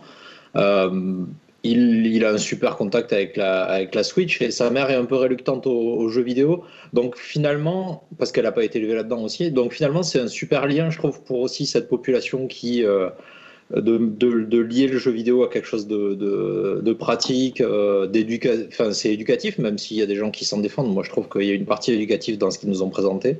Euh, au-delà de la construction, il y a aussi comment marche la caméra infrarouge, euh, comment marchent les, capteurs et, et, le gyroscope. Donc ça, je trouve ça hyper cool. Je trouve le prix un peu élevé, mais on a déjà vu des nouveaux prix en France, ils sont à 55 euros. Euh, ouais. 50, ouais, c'est ça 55. ils ont fait un peu baisser déjà. Donc c'est déjà plus abordable. Moi, j'aurais aimé que ce soit limite 40, que je puisse acheter les deux, parce que là, clairement, moi, je, je vais devoir choisir l'un ou l'autre, et je vais sans doute choisir le pack variété plutôt. Euh, mais je trouve une super idée, et surtout, j'aimerais bien que ça donne des idées à d'autres euh, développeurs de pourquoi pas juste lancer un, jeu sur l'eShop et des choses à faire soi-même à la maison avec un bout de carton. Quoi. Alors tu feras jamais des choses de la qualité de ce qu'on fait Nintendo en industriel, mais tu peux arriver à faire des trucs rigolos. Je veux dire, l'espèce de voiture là qui fonctionne avec les vibrations, euh, c'est hyper simple de faire euh, avec un carton de pizza, de faire la même chose quoi finalement. Donc je trouve ça intéressant. Il y a plein de gens qui sont offusqués en disant ah mais c'est du carton à 80 balles. C'est pas ça quoi. C'est vachement plus évolué que ça. C'est euh, bien foutu et puis tu payes le software qui est avec. Donc bah, je trouve pas ça dingue. Enfin, tu achètes la moindre boîte de Lego, là, quelqu'un a offert la, la Batmobile Lego à mon fils, c'était 50 euros, quoi. Donc finalement, euh, tu vois, c'est, on est vraiment pas loin de ça. Je sais pas, moi je trouve que c'est vraiment une bonne idée d'ouvrir, faire autre chose. Euh, je trouve ça bien de toucher aussi le public des enfants parce que quand tu regardes les jeux vidéo pour enfants, c'est souvent quand même des jeux débiles. Euh, il y a les jeux Lego qu'on, qu'on sort tout le temps comme premier exemple, mais ils tournent en rond depuis des années, les jeux Lego, je trouve, c'est un peu toujours la même chose. Et les jeux éducatifs en général, ils sont pas top. Quoi. Les jeux sur tablette, ils sont pas super. Euh. alors, il doit y avoir des contre-exemples, mais je trouve ça bien de faire un lien entre l'écran, entre des, objets mécaniques comme ça et, euh, euh, et, des choses que tu fais toi-même. Je trouve ça vraiment cool. Ouais, c'est vrai que Nintendo, il continue à nous surprendre. Tout le monde est là en train de se dire euh, Ah, les casques de réalité virtuelle, etc. ah, mais maintenant, ça va créer des jeux où on s'isole, etc. Et Nintendo, ils sortent un produit où bah, ils cassent l'isolement et tu es quelque part un peu obligé. Alors, effectivement, la cible, moi, je me sens également concerné avec mes enfants, mm. mais où tu es euh, quelque part un peu. Ça crée une occasion de justement pas jouer aux jeux vidéo seul, puisque tu vas devoir construire un objet, certainement, voilà, entre on va dire père et fils ou mère et fille, enfin voilà, euh, un peu entre un adulte et un enfant, euh, et qu'après en plus le jeu va se partager autour de ça parce que bah, la petite voiture elle va bouger partout, la petite canne à pêche on aura envie d'essayer, un peu comme à l'époque finalement de la première Wii où euh, les gens jouaient tous au bowling ou jouaient tous au tennis et on pouvait se retourner. voilà, moi j'ai vu ma mère par exemple de 65 ans à l'époque jouer pour la première fois de sa vie à une console quand c'était la Switch. Là je me dis ça peut être une occasion où les gens vont se dire bah tiens c'est marrant ce truc euh, qu'est-ce que tu fais là euh, tu, es avec une canne à pêche mais tu joues à un jeu vidéo en même temps qu'est-ce que enfin je pense que ça peut créer des encore une fois élargir le public de Nintendo qui a toujours été sur ce critère là pour eux leur but c'est de faire de jouer le plus de monde possible aux jeux vidéo des gens qui ne s'y sont pas forcément intéressés avant. Ils l'ont déjà réussi plusieurs fois et ils continuent à creuser l'idée. Donc je trouve pas ça si étonnant en fait que, que ça comme démarche. Maintenant en, elle-même, je trouve ça absolument incroyable comme concept. Les gars sont super. Euh, moi, je les trouve très brillants en fait de se dire, euh, ok, qu'est-ce qu'on en fait de cette console? Bah, euh, comme c'est une console qu'on peut bouger, bah, on va la bouger, on va la faire bouger, on va la, on va la mettre partout dans toutes les situations possibles. Et c'est hyper, euh, c'est hyper bien pensé. Après, euh, je pense effectivement que bah, Elohim, Julien euh, et moi, on est parfaitement dans la cible parce qu'on a des enfants et qu'on s'imagine qu'on pourra facilement, voilà, ça pourrait leur plaire, on pourra jouer avec eux, etc. Je me dirais aujourd'hui, j'ai pas d'enfants, je regarderais ce truc-là avec des yeux en me disant, bon, bah, c'est très bien pour les autres, quoi. Voilà, un peu comme le disait Jim, c'est très bien, mais pour, pour les autres, pas pour moi. Alors après, il faudra peut-être voir aussi l'intérêt des jeux. C'est Oui. peut-être aussi la, la Ah, question. Là-dessus, ça va être une parce que tu parlais tout à l'heure de, par exemple, de Wii Sport. Moi, je trouve que Wii Sport, ça reste un excellent jeu euh, à jouer, alors que par exemple, tu vois, One to Switch, c'était un jeu euh, très moyen. Donc, Ouais. faut- est-ce- quel, euh, quel parti pris ça va être? Est-ce que finalement tout va être dans la construction, dans le côté euh, bah, jou- jouet et moins vidéo peut-être? Parce que là, on voyait quelques images, mais ça n'avait pas l'air non plus. C'est vrai que pour la, ça, c'est la grande inconnue. C'est en termes de software, est-ce Ouais. qu'on va avoir des bons softwares, quoi, du, du vrai Nintendo Ouais. avec un vrai jeu derrière, quoi? C'est là où on peut en douter. Alors, euh, il y a eu quelques tests qui sont, qui sont parus, des gens qui ont pu déjà, déjà l'essayer, mais on ne sait pas trop encore euh, quelle, euh, quelle importance sera donnée au côté vraiment software euh, par rapport à ce côté construction. Après, moi, je pense qu'il y a aussi un truc business avec la Switch, c'est-à-dire c'est une console qui marche très très bien, Mm, mm. mais je pense qu'ils vont quand même avoir un problème sur cette cible des 7-12 ans qui est primordiale pour Nintendo, euh, parce qu'en fait, c'est quand même une console qui est assez chère. Ouais. Euh, et aussi, c'est une console qu'ils ont vendue comme une console de salon parce qu'elle était assez chère. Or, ça veut dire que c'est une console de salon, c'est la seule console que tu as dans euh, la famille. La, la force de la 3DS et, de la, et même de la DS à l'époque, c'était que tu pouvais en vendre plusieurs, à- enfin, tu pouvais en vendre 3-4 selon le nombre de Bah, que tu avais clairement, ouais, ouais. parce qu'elle était super robuste, elle était hyper abordable. Alors que là, sur la Switch, je pense que cette, euh, cette cible qui est hyper importante pour eux, il faut voir que les 7-12 ans, euh, peut-être certains ne se rendent pas compte, mais le nombre de publicités qu'ils font euh, sur les chaînes pour enfants, que ce soit Gulli, que ce soit sur les chaînes câblées, c'est énorme. Mm, mm. Moi, je vois quand ma fille regarde, je vois tout le temps des pubs de Splatoon, des pubs, ils en font énormément. Et je pense qu'avec la Switch, s'ils sortent pas une console portable basée sur la Switch, ils vont quand même avoir du mal à toucher cette cible. Et je pense que quelque chose comme Nintendo Labo, ça peut être aussi une espèce de porte d'entrée pour toucher euh, peut-être ce public des enfants et de vendre plusieurs, parce qu'on sait qu'ils vont vendre après des trucs pour customiser, ils vont revendre forcément, je pense, d'autres bouts de carton avec d'autres softwares si ça fonctionne. Donc je pense qu'il y a quand même aussi une tentative de se repositionner sur cette cible, alors que je pense que la Switch, elle est plus finalement dans les familles, peut-être un peu plus chez les gamers. Voilà, je pense que pour euh, vraiment en faire un, vraiment un- continuer le phénomène, ils ont besoin de toucher vraiment toutes les cibles. Donc toi, tu as plutôt quand même accueilli ça avec, euh, avec bienveillance, j'imagine aussi, finalement. Ouais, pas je trouve- dit. moi, ce qui, voilà, ce qui me fait toujours rire, on en parlait tout à l'heure, c'est vraiment la, la frange très conservatrice euh, du jeu vidéo. Donc, tu vois le côté euh, que ça fasse un peu grincer des dents, les, euh, entre Ouais. guillemets, les true gamers. Les gamers. Ça me fait toujours rire parce que je veux dire, c'est pas pour ça qu'il y aura pas après euh, un Metroid Prime, qu'il y aura pas, je sais pas, Oui, un non, mais Zelda, euh, qu'il y aura pas des. Voilà, je veux dire, à un moment donné, c'est- ça reste un jeu, c'est pas. Enfin, voilà, il- ça va être, ça va sortir euh, en avril et puis après on Non, mais en plus, à autre chose. T'as envie de leur dire, t'es pas obligé de l'acheter. Voilà. euh, c'est pas parce que des gens jouent à Candy Crush que tu vois, Oui. ils t'empêchent de jouer à tes jeux hardcore gamer à côté, quoi. Enfin, Non, mais on en revient au débat, tu vois, débat le con, débat avec on parlait de, de Cyril Drevet, mais c'est ça, tu vois, c'est-à-dire qu'aujourd'hui, euh, il y a énormément de jeux différents, il y a énormément de genres oui. de jeux différents. Euh, le portrait moyen, en fait, du joueur, aujourd'hui, c'est une joueuse qui va Mais jouer oui. sur smartphone. Enfin, le jeu vidéo, il est hyper large et je pense que honnêtement, il n'y a pas vraiment des joueurs qui sont dans la production jeux vidéo aujourd'hui. Tu peux repro- reprocher plein de choses, que c'est finalement un peu toujours la même chose, que finalement les jeux sont, sont toujours un peu les mêmes, mais dans le style de jeu, dans les difficultés de ce que tu peux trouver, dans le côté même euh, des jeux qui reviennent un peu à l'esprit des jeux d'avant, euh, tu vois, et même sur Switch. Mm, mm. Euh, Je parlais une fois de End Disney, Mhm. tu vois, il y a plein de jeux qui, re- repère- qui reperpétuent cette tradition du jeu vidéo un peu hardcore. Et il y a aussi des jeux plus accessibles, il y a des jeux euh, blockbusters. Voilà, je trouve pas que ça soit vraiment une période où on manque de variété dans le jeu vidéo, on manque peut-être de différence dans le jeu vidéo, mais on manque pas non plus de, variété de dire. Justement, pour le coup, Nintendo joue encore une fois la carte de la différence. hein. C'est quand même euh, rare et je pensais, euh, je pense assez inattendu de voir un constructeur qui ose se dire, bah, notre machine, faisons-en également un vrai jouet au sens Non, et puis c'est totalement, c'est totalement dans leur ADN. Ils ont toujours Mhm, fait clairement. du jouet vidéo depuis Gunpei Yokoi. Voilà, c'était quand même un peu leur, euh, ce qu'ils ont toujours fait. Je vois, enfin, pour moi, il n'y a rien de choquant. C'est pas euh, parce que j'entendais des gens qui disaient ah bah Nintendo. euh, Ouais, genre, Qu'est-ce ils se perdent qu'ils font? Bah non, ils se perdent pas, ils font ce qu'ils ont toujours fait en fait. Après voilà, je dis pas que ça va être euh, hyper intéressant ludiquement. hein, mais- Non, non, mais ça on verra à ce moment-là. mais Et même encore plus, euh, enfin Nintendo, avant de faire des, des jeux vidéo, ils faisaient que des jouets, donc euh, Bah voilà, oui. c'est vraiment leur source. Ah ouais, clairement. Et les, c'est les mêmes personnes Ceux qui, sont, euh, ceux qui ont un peu fait de la voix, c'est les mêmes personnes qui gueulent quand il y a un mode facile dans Donkey Kong ou euh, qu'il y a un mode assisté dans Mario Kart. C'est pas des gens qu'on oblige à faire ça, quoi. Je veux dire, à un Ouais. moment, ça bouge pas, ça leur pique pas leur jeu à eux, quoi. On leur, on leur mange pas leur gâteau, donc. Ah non, au contraire, Bon, ça voilà. l'élargit C'est- à Moi, ça m'a un peu étonné, euh, vraiment, le, le- les, les, les réactions des gens sur les forums, là, ça m'a un peu tué. Mais je peux pas dire que je suis étonné, malheureusement, quoi. Donc, euh, voilà. Passons à l'autre sujet de, de- de débat, à l'autre actualité dans le, dans le jeu vidéo qui a, qui a créé un petit peu de, de remue-ménage dans la presse, notamment, hein, puisque c'est à l'origine un article, un article signé par deux médias. Trois euh, médias, même. Trois médias. Ouais. Il y avait Le Monde Mediapart et, Et Canard Canard PC, PC, ouais. qui ont donc sorti, euh, vous l'avez certainement compris, un papier sur Quantic Dream et sur Ouais. les conditions de travail notamment Alors, Quantic Dream. Euh, ouais, en fait, ils ont fait. Alors au début, ils n'étaient pas du tout concertés pour faire ces, ces enquêtes et ils se sont aperçus finalement qu'ils faisaient Travaillent ces enquêtes ensemble. autour finalement du monde du travail dans le jeu vidéo, puisque Mediapart s'était aperçu euh, avec, je crois que c'était avec Canard PC, que c'était vraiment un domaine qui était assez peu représenté dans les enquêtes euh, de terrain que pouvaient faire les journalistes. Et finalement, il y avait peu de choses autour du travail dans le jeu Mhm. vidéo.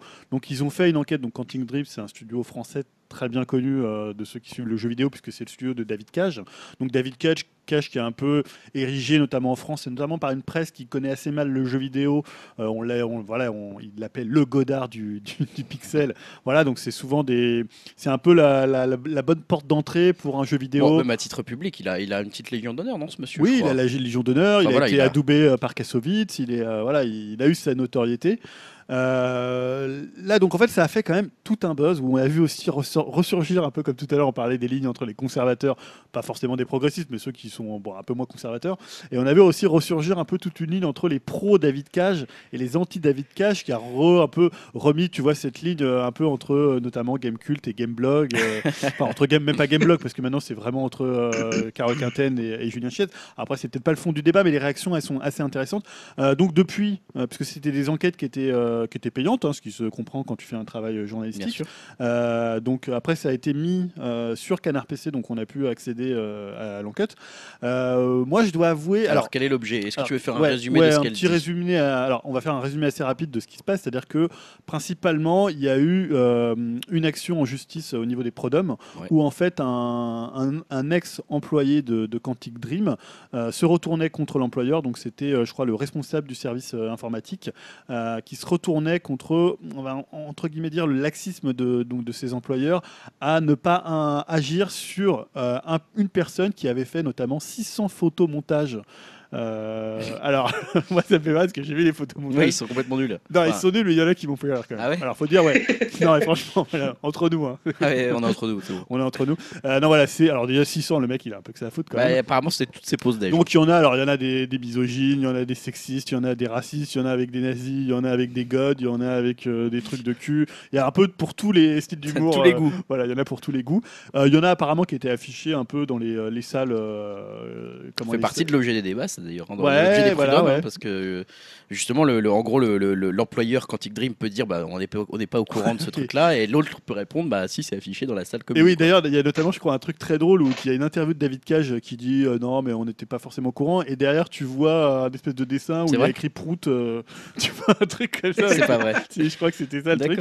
Et euh, voilà, donc il y a ce truc. Ça, c'est un volet. ça, c'est un volet, les photomontages. Donc ça, c'est vraiment l'affaire un peu judiciaire qui concerne ce- pourquoi cet employé, et notamment cet employé qui était le directeur du service informatique, toute son équipe l'a suivi aussi pour Mhm. partir, parce qu'apparemment, euh, ils en avaient marre de tous ces photomontages, de tous ces... euh, presque un harcèlement. euh, Bah, c'est le mot qui a de été employé, en a fait, été- qui a été justement. employé. Euh, après, il y a eu tout, l'enquête porte aussi sur euh, ce qu'on appelle le crunch Eh oui, euh, dans le, le monde du jeu vidéo. Alors, c'est pas que dans le monde du jeu vidéo, tu le retrouves dans plein de... dans de- tous les. dans, bah, tout- toutes les agences, dans, toute, euh, C'est ça. dans la En publicité. gros, euh, le crunch, c'est quand il y a une deadline à finir, à tenir, bah, euh, on fait plus d'heures, quoi. hein, Ouais, tout simplement. voilà. On fait plus des semaines de 35 heures, mais plutôt des semaines de 70 heures. Voilà, ouais, c'est En peu près gros, ça. ouais. Euh, et surtout dans le jeu vidéo quand forcément il y a des produits à livrer à une date, il y a une grosse grosse pression et c'est vrai que les on va dire les dix derniers mois sont souvent faits en Eh mode crunch avec euh, et notamment voilà ce problème où si tu bah, tu pars euh, tu fais des heures normales, bah, c'est pas très bien vu euh, par les gens qui sont autour, par euh, par les gens qui dirigent le studio. Et la- le troisième volet, c'est plus sur les dirigeants. Mhm. Euh, donc notamment bah, David Cage, où il y a un portrait un peu Alors on le présente, c'est un peu contrasté parce que ce qu'il faut voir dans cette étude, on a beaucoup retenu ce truc, ah, c'est horrible ce qui se passe chez Quantic Dream, mais il y a aussi quand même. Non, les même- articles sont assez contrastés. les artistes sont, les, articles pardon, sont assez contrastés dans le sens où ils disent bah finalement on n'est pas moins bien loti que dans d'autres boîtes euh, au niveau notamment du salaire. de- ouais, il y a- Les heures euh, supplémentaires sont payées. Alors après il y a toujours des gens, c'est comme dans toutes les exactement. Il entreprises. y a beaucoup d'anciens quand même qui donnent des Voilà. témoignages positifs Ouais, en fait sur Quantic Dream Ouais, aussi. et même hein. sur David Cage, alors beaucoup disent qu'il est, euh, bah, il est assez dur, C'est un visionnaire, presque quoi, assez tyrannique, mais en même temps ils disent bah, on préfère être, être dirigé par quelqu'un qui est hyper engagé dans ce qu'il fait, qui est passionné ouais. par ce qu'il fait, quitte à être complètement excessif, plutôt que par un financier qui en a rien à foutre et qui euh, finalement Ouais, dégage non, aucune mais les articles étaient assez, euh, assez finement écrits et pas du tout euh, justement, euh, enfin d'un côté ou de l'autre. Ils étaient pour le coup, bah, vraiment plutôt, voilà. On C'était pas le but de cracher sur Quantic Dream ni sur David Cage dans Ouais, alors après, il y a aussi des trucs sur donc, de Guillaume de Fondomière, qui est euh, le numéro 2 de Quantic Dream. Alors là, il y a eu tout, à part, bon, on ne s'est pas forcément prouvé, il y aura peut-être une enquête, mais euh, il s'est fait licencier par David Cage, euh, donc pour toucher une prime de licenciement, et après, il est revenu euh, quelques temps après avec un salaire augmenté à une autre position Mhm, euh, dans l'entreprise, et en même temps, après, il a racheté euh, plus de pourcents de, de la boîte. Donc, mhm. bon, il y a une espèce de. Apparemment, qu'elle a l'air légale en termes de En tout droit. cas, c'est légal, ouais. Bon, ils insistent aussi là-dessus. Ils en parlent. ouais. Après, moi, ce qui m'a. L'enquête, je l'ai pas finalement par rapport à tout le buzz médiatique qu'il y avait eu, tout, tout ce que ça avait un peu animé dans la, dans la, dans la twittosphère au niveau jeux vidéo. Enfin, je trouve, c'est pas pour minimiser ce qui se passe, mais c'est un peu, à mon avis, le quotidien euh, quand tu bosses en agence, quand tu bosses dans des boîtes comme ça où il y, a Bah. des- il y a des pressions. Un peu malheureusement, ouais. Alors je sais pas Ouais. si c'est nous qui sommes, Julia et moi qui sommes blasés parce Bah. qu'on sait, on- nous on a travaillé tous les Ouais. deux dans la même, enfin dans- au même endroit à un moment, Ouais. euh, et qui n'était pas aussi, euh, voilà, aussi dur que ce qui est décrit dans l'article, bien sûr, mais on va dire que euh, que ça soit chez nos clients ou que moi je- ce que je vois depuis 10 ans, c'est quand même euh, dans le monde du travail, en gros, ça ressemble à peu près à ça, quoi. C'est-à-dire que dès qu'il y a un délai, tout le monde fait des semaines de, de 55 heures, 60 heures. ouais. on travaille chez soi le soir. si tu quittes à 18h30, tout le monde te regarde bizarrement. Enfin, C'est ça, ouais. je veux dire, c'est c'est- le monde du travail à Paris classique. Alors après, c'est peut-être choquant, Ouais. je ne sais pas. Bah, Peut-être c'est que. c'est plus sur, en fait, c'est plus une enquête sur le monde du travail que sur le jeu vidéo, en fait, Oui, que oui, sur les pratiques du, du jeu vidéo. Euh, Ils auraient pu changer le nom de la boîte dans, une, dans un truc de bourse, de finance ou je ne sais quoi, ça aurait été pareil en fait. Enfin, je j'étais Alors, pas tellement étonné finalement. Ouais, Elohim, je sais pas si tu avais lu les, euh, les enquêtes, tu as un peu suivi le- toute l'histoire. euh, Ouais, ouais, et- absolument. Et il y a eu un espèce de follow-up, non? Ou, euh, Alors, j'ai pas lu le, le second volet, mais ils ont euh, montré autre chose sur, euh, sur l'état du, du jeu vidéo aussi en France et euh, des emplois. Alors, peut-être que je me trompe, mais il Si, semblait si, il y avoir a, eu, ouais, ouais, tout à une fait. deuxième partie, hein, c'est Il y a ça? une deuxième partie, je crois que c'est peut-être Mediapart ou Le Monde, je sais plus, qui continue en fait ses enquêtes sur le monde du jeu vidéo, qui essaye de dresser comme Ah, ça ça. un, un état des lieux du, de la- du travail dans le monde de jeux vidéo, et qui essaye d'ailleurs toujours même, comment Canard PC a une rubrique où ils essaient en fait de recueillir des témoignages, même de, ils disent même des, jeux de, si ça se passe bien, venez témoigner. et d'ailleurs ouais. dans, dans l'article de Maria Kalash, il y a des choses où ils disent Ouais, ça se passe bien, nous on se reconnaît pas dans les portraits. C'est toujours le principe des entreprises. Il y en a certains, euh, sûr, la culture de l'entreprise va leur convenir. Bien sûr. Euh, voilà, par rapport à leur situation personnelle, c'est tellement. Il y en a qui adorent des- leur- voilà. les, les périodes de crunch, par exemple. Voilà, ils adorent ça parce qu'ils sont avec leurs collègues, il y a une super ambiance, ils, ma- Mais- se marrent toute la semaine à, faire, à, à bosser tous ensemble. Enfin, après ça dépend de ta situation personnelle. Je pense que chacun le vit différemment. Toi, Elohim, du coup, ça t'a choqué un peu ce qu'on a appris? Comment tu l'as vu cet article et ce qu'on a appris sur Quantic Dream? Moi, bah, en fait, en premier, j'ai lu l'article et après, j'ai vu, parce que je suis abonné à, à Canard PC, pas, aux- deux autres. Et euh, ça m'a, non, ça m'a pas choqué. Enfin, j'ai lu ça, j'ai trouvé ça intéressant. Ce qui m'a plus choqué, c'est le traitement qu'il y a eu encore une fois sur les médias, c'est-à-dire qu'on en a pris des, morceaux euh, les plus, euh, les plus juteux et ça a été repris pareil sur les articles américains. et ils ont fait des traductions approximatives. Enfin, et c'est ce côté-là finalement qui a donné, je pense, une mauvaise, une mauvaise image aussi à l'article lui-même et qui a mis vraiment l'accent sur Quantic Dream, même s'il est quand même mis dans, la- dans le truc, mais qui a mis vraiment l'accent sur les choses, les choses vraiment hyper négatives. Euh, ouais, voilà, c'est un, peu ce traitement-là qui est dommage. Quoi. Après, moi, j'ai rien à reprocher à l'article et euh, ben, malheureusement, ça m'a pas choqué parce que je, euh, pour avoir bossé dans l'informatique depuis longtemps, ce genre d'ambiance avec des mecs qui font des montages et euh, ce truc un peu on est entre couilles et on fait de la merde, malheureusement, je connais ça. Enfin, tu vois, ça m'a pas. Ça m'a pas choqué. Après, c'est pas le cas dans toutes les boîtes de jeux. hein. Je Mm. connais pas mal de monde qui est, euh, qui est chez Ubi ou dans des boîtes ici à Montréal. Et c'est vraiment pas ce type d'ambiance-là qu'il y a aujourd'hui, j'ai l'impression. Donc, bon, ben, ça tend à évoluer, quoi. On l'a vu après le Gamergate. euh, je pense que ça a dû aussi bien se faire poser des questions aux gens. Ouais. J'ai trouvé, par contre, la réaction de, de Quantic Dream était. euh, ils ont tout nié en bloc Ouais. au lieu de se remettre en question et de faire un, truc un peu plus sobre, quoi, comme communiquer. Je trouve que la relation presse n'a pas été bonne, quoi, à ce niveau-là. Et c'est un peu con parce que bah, c'est aussi comme ça que tu montres que tu es une entreprise euh, qui va de l'avant. Donc euh, voilà, c'est un peu ce côté-là qui m'a semblé être. Ouais, alors, être dommage de leur On va, on va en parler, c'est-à-dire qu'ils ont essayé en fait de, de faire que, un peu comme Ubi avait fait, euh, bon c'est pas forcément la même chose, mais quand euh, euh, ils ont failli être achetés, Ouais. euh, voilà, ils We ont essayé, Ubi. oui, Ubi là, ils ont essayé de, montrer un peu que tout le monde était, était derrière la boîte et faisait bloc. Et il y a aussi cette défense un peu de David Cage qui est un peu, bah, je suis pas raciste, mon chien est noir. C'était, bah, non, on n'est pas sexiste. Regardez, on a travaillé avec Hélène Page. Ouais. regardez, on a travaillé avec un acteur noir, donc on n'est pas raciste. Enfin, voilà, c'était des défenses qui étaient, enfin, Ouais, elles sont pas terribles. Hein. c'était, c'était pas terrible. Tu vois, tu peux. La euh, défense Nadine Morano, quoi, Ouais, ça pas non, ouais. bah, c'est un, c'est un peu stupide. Tu vas pas te justifier par tes œuvres qui sont créées. T'as même pas besoin de les mettre sur la table. C'est un problème de culture d'entreprise. C'est un problème peut-être même un problème de ressources humaines pour le coup. euh. Bah oui, non, ça n'a voilà. rien à voir avec tout avec le reste. En et fait. honnêtement, euh, c'est, c'est- et en, en plus, tu peux réussir à, à un peu te- te- aussi te dire c'est pas juste des enculés, mais c'est aussi le- la réalité euh, du monde du travail aujourd'hui, euh, d'une concurrence parce que c'est un, secteur hyper concurrentiel. Et quand tu fais un jeu qui euh, investit autant de millions, Mais oui, oui.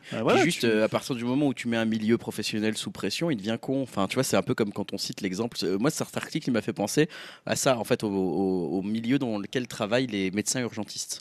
Et tu sais, quand tu es dans un hôpital et que tu es médecin, bah, il y a la salle où, il y a- où tout le monde mange. C'est comme dans, comme dans, dans, dans Hippocrate, tu vois. Ouais. C'est-à-dire qu'il y a des dessins, des fresques sexuelles partout. euh, il faut absolument. euh, si tu as un gage, tu dois simuler une fellation, tu dois simuler euh, voilà, n'importe quel geste sexuel qu'on te demande. Enfin, c'est vachement tourné sur le graveleux, sur le truc très con, sur l'humiliation de l'autre. Finalement, c'est un peu ce qu'on retrouve dans ces photomontages Ouais. de l'autre, c'est-à-dire qu'on sent les mecs qui sont sous une certaine pression, qui essayent d'évacuer d'évacuer ça d'une façon pas forcément très à Ouais. droite, mais en même temps, des médecins font également la même chose. Enfin, je veux dire, euh, oui, le monde du travail est plein de, de- de choses un peu comme ça, d'abus qui sont pas très finaux. Je dis pas qu'il doit pas changer. hein, je c'est suis- ça. C'est euh, exactement ça. je, je suis tout à fait d'accord avec le fait que c'est pas parce qu'il y a ça qu'il faut pas le pointer du doigt. Ouais. Et je pense que l'article a tout à fait raison de se dire à un moment, c'est peut-être pas normal qu'il y ait ce genre de situation qui arrive. Euh, Posons-nous les bonnes questions. Et effectivement, du coup, ça serait peut-être bien que Quantic Dream ne réagisse pas en disant non, non, tout est faux, mais en se disant peut-être oui, euh, il y a eu ce genre de bêtises. euh, peut-être que maintenant on peut grandir suffisamment pour que ça n'arrive plus. Mais, mais oui, donc cette réaction-là, en tout cas, ils l'ont pas eu pour le Ouais. moment. Ça va peut-être venir. Alors, Dim, je sais pas si toi, tu avais. que... Bah, déjà, moi, je trouve que ce genre de montage, euh, oui, enfin, moi, je me mets à la place, on va dire, des gens, ça peut être très choquant, enfin, surtout dans une période euh, comme, euh, dans laquelle on vit, où, voilà, où, où il y a quand même beaucoup de, choses qui sont un peu montrées du doigt, ça peut, ça peut paraître choquant. Après, pour tout ce qui est, on va dire, période de rush comme ça, ouais, bah, j'ai l'impression que les gens ils découvraient un petit peu le, le monde du travail, hein, comme on a pu dire, quoi. Enfin bon, moi, étant fonctionnaire, forcément, ça peut me choquer, quoi. Mais... Les gens qui travaillent 70 heures. euh, C'est-à-dire par an? Mais euh, non, on va dire, enfin, les conditions de travail avec le rush, non, ça me choque pas. Euh, tout ce qui est photomontage, euh, limite un peu du harcèlement comme ça, moral, euh, si je trouve que c'est un peu plus abusé. Enfin, moi, je sais que, euh, par exemple, dans, dans mon milieu professionnel, ça passerait pas du tout ce genre de choses. hein. C'est quand même un peu, euh, un peu limite, on va dire. Ouais, clairement. Non, mais clairement, je pense que là-dessus, ils auraient dû. Elohim l'a très bien dit. Leur réaction aurait dû être un peu plus, euh, un peu plus forte à, à Quantic Dream pour le coup.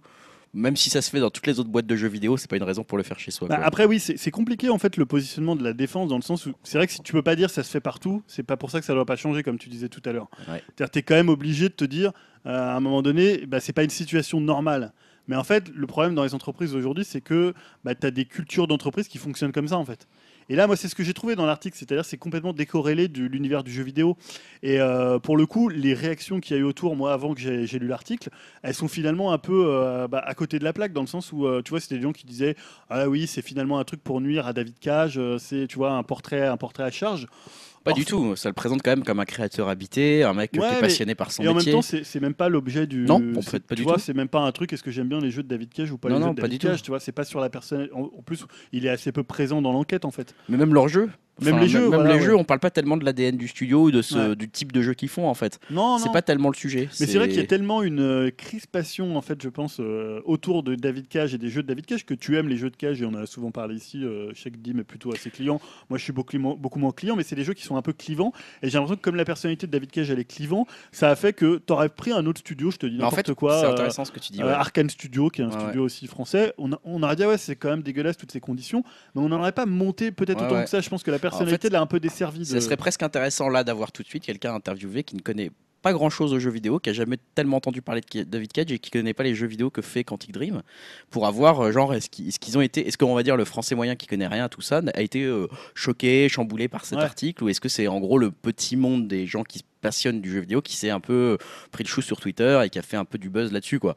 Mais euh, j'ai un peu l'impression qu'il y a de ça aussi quand même. Hein. C'est-à-dire que les gens qui, qui s'intéressent pas plus que ça aux jeux vidéo, ils ont vu se passer cet article, ils ont dû se dire intéressant, mais ouais. Après, je trouve que dans l'article de, de Maria Kalash, il y a une ou deux phrases qui m'ont un peu gêné. Donc notamment, j'en ai relevé une qui, à un moment, elle dit souvent présenté comme un modèle de l'industrie française, on pourrait s'attendre à ce que Quantic Dream se montre exemplaire voilà, là, c'est pas du tout. La, fin, pour moi, il n'y a pas de rapport entre l'un et l'autre. C'est-à-dire, tu peux euh, être comme Total, quoi, par exemple. Ouais, ou, ou, même pas, mais tu peux être vu de l'extérieur d'un studio qui fait des bons jeux.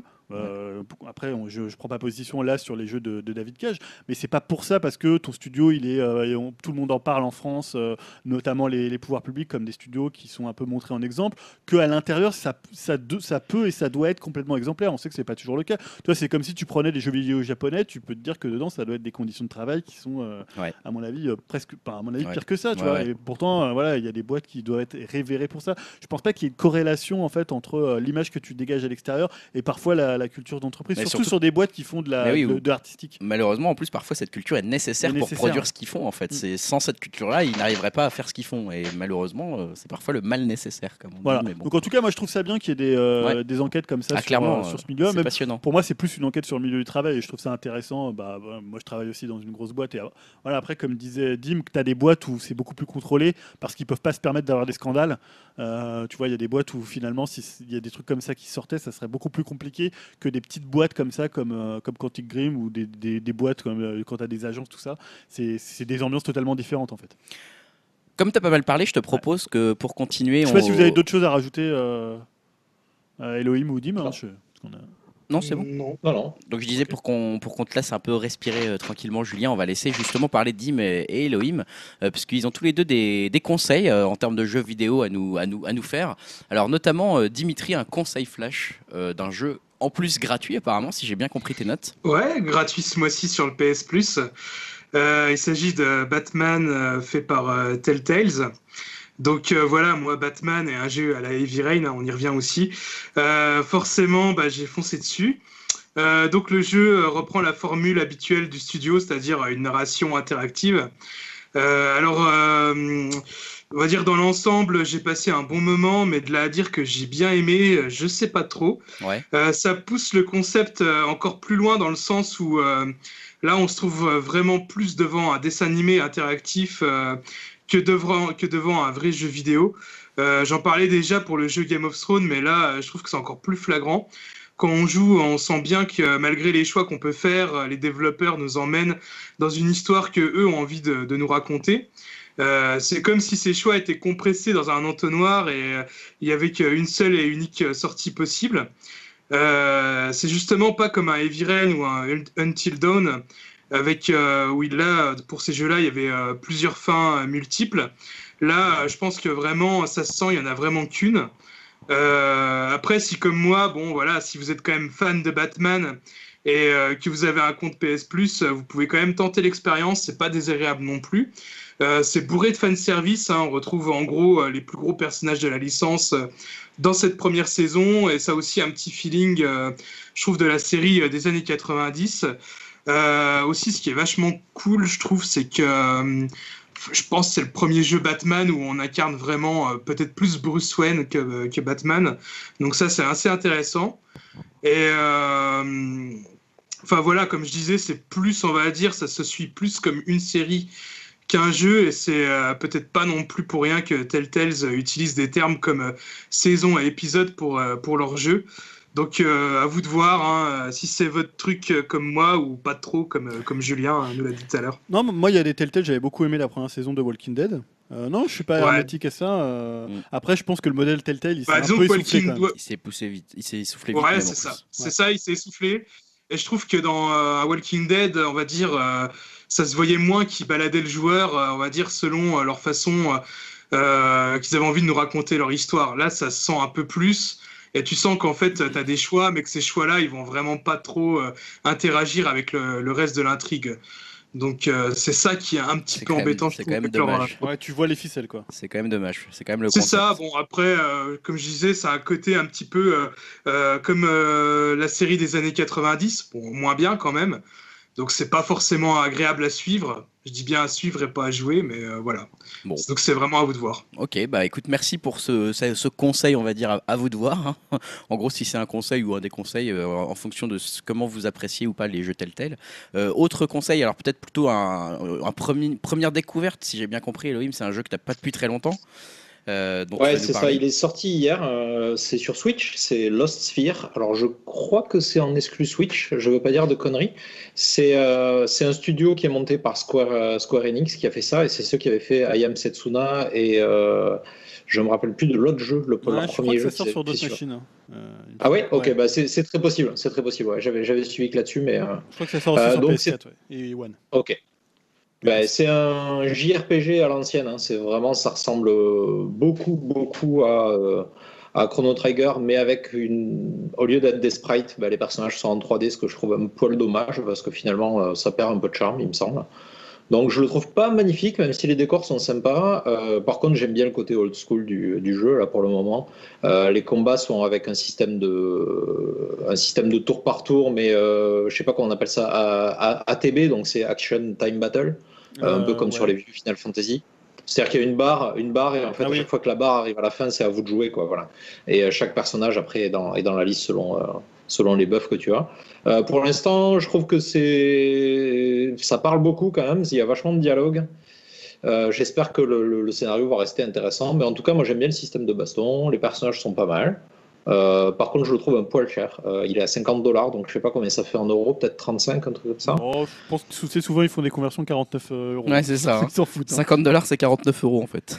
Pour info. Ouais, mais non, mais je parle 50 dollars canadiens, alors j'imagine ça Ah oui, oui, d'accord. Oui, Mais euh, bon, enfin, en tout cas, ouais, je pense que euh, si c'est à plus de 40 euros, euh, c'est peut-être un peu, un peu juste. Alors, j'ai aucune idée de la durée de vie. Après, peut-être que c'est assez long, euh, je sais pas.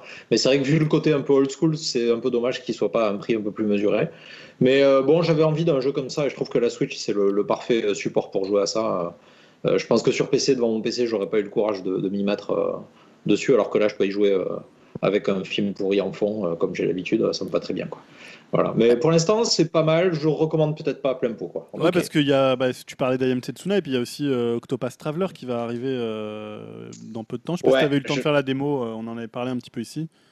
J'ai pas fait la démo. Par contre, il a l'air beaucoup plus joli, Ouais. Octopus Traveler. Euh, il ressemble beaucoup à plus- FF6. hein. Un FF6 Ouais, ouais, euh, ouais, ouais, Et puis il est vraiment soigné, quoi. Les décors en 2D sont beaux. Euh, donc, bah, je sais pas. J'avais un peu, j'avais envie d'un jeu un peu fourre-tout. J'avais pas grand-chose en ce moment, donc.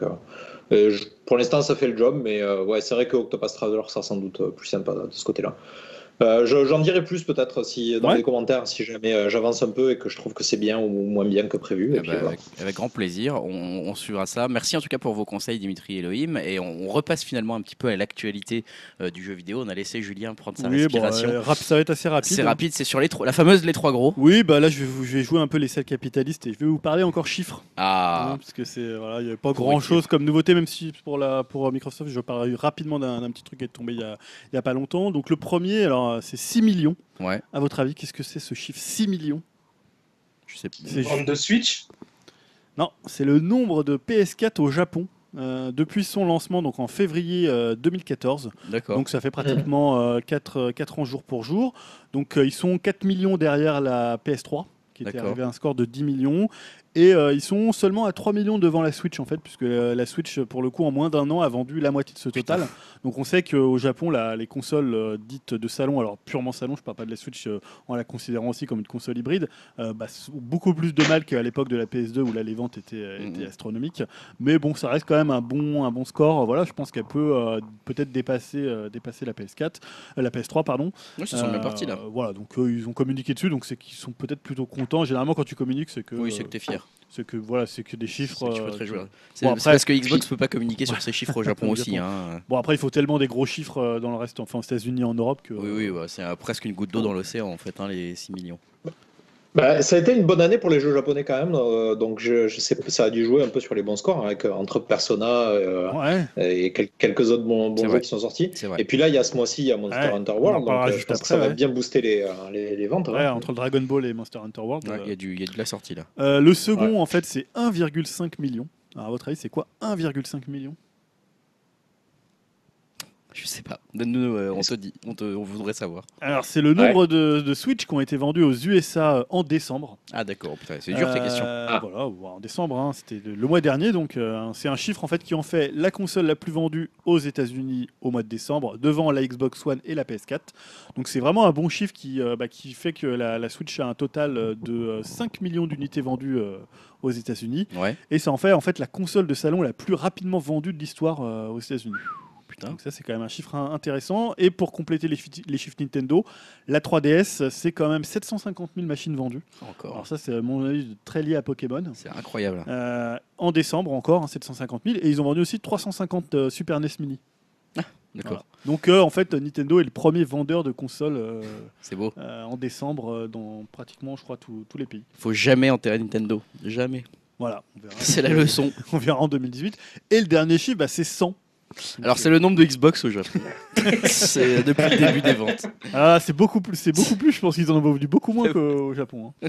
Non, je, je sais pas. Donc en fait, c'est le nombre. euh, en fait, c'est donc. En fait, j'avais fait la blague. D'ailleurs, j'avais dit que c'était pas le, le nombre de. C'est vrai. Ah, tu vois, je vendus devine au tes Japon. blagues. En fait, non, c'est le nombre de jeux euh, Xbox One qui sont optimisés pour la Xbox euh, One X. Ah ok. Euh, et pour info, en fait, le centième jeu qui, qui est paru, c'est Forza Horizon 3 qui a eu son patch euh, X.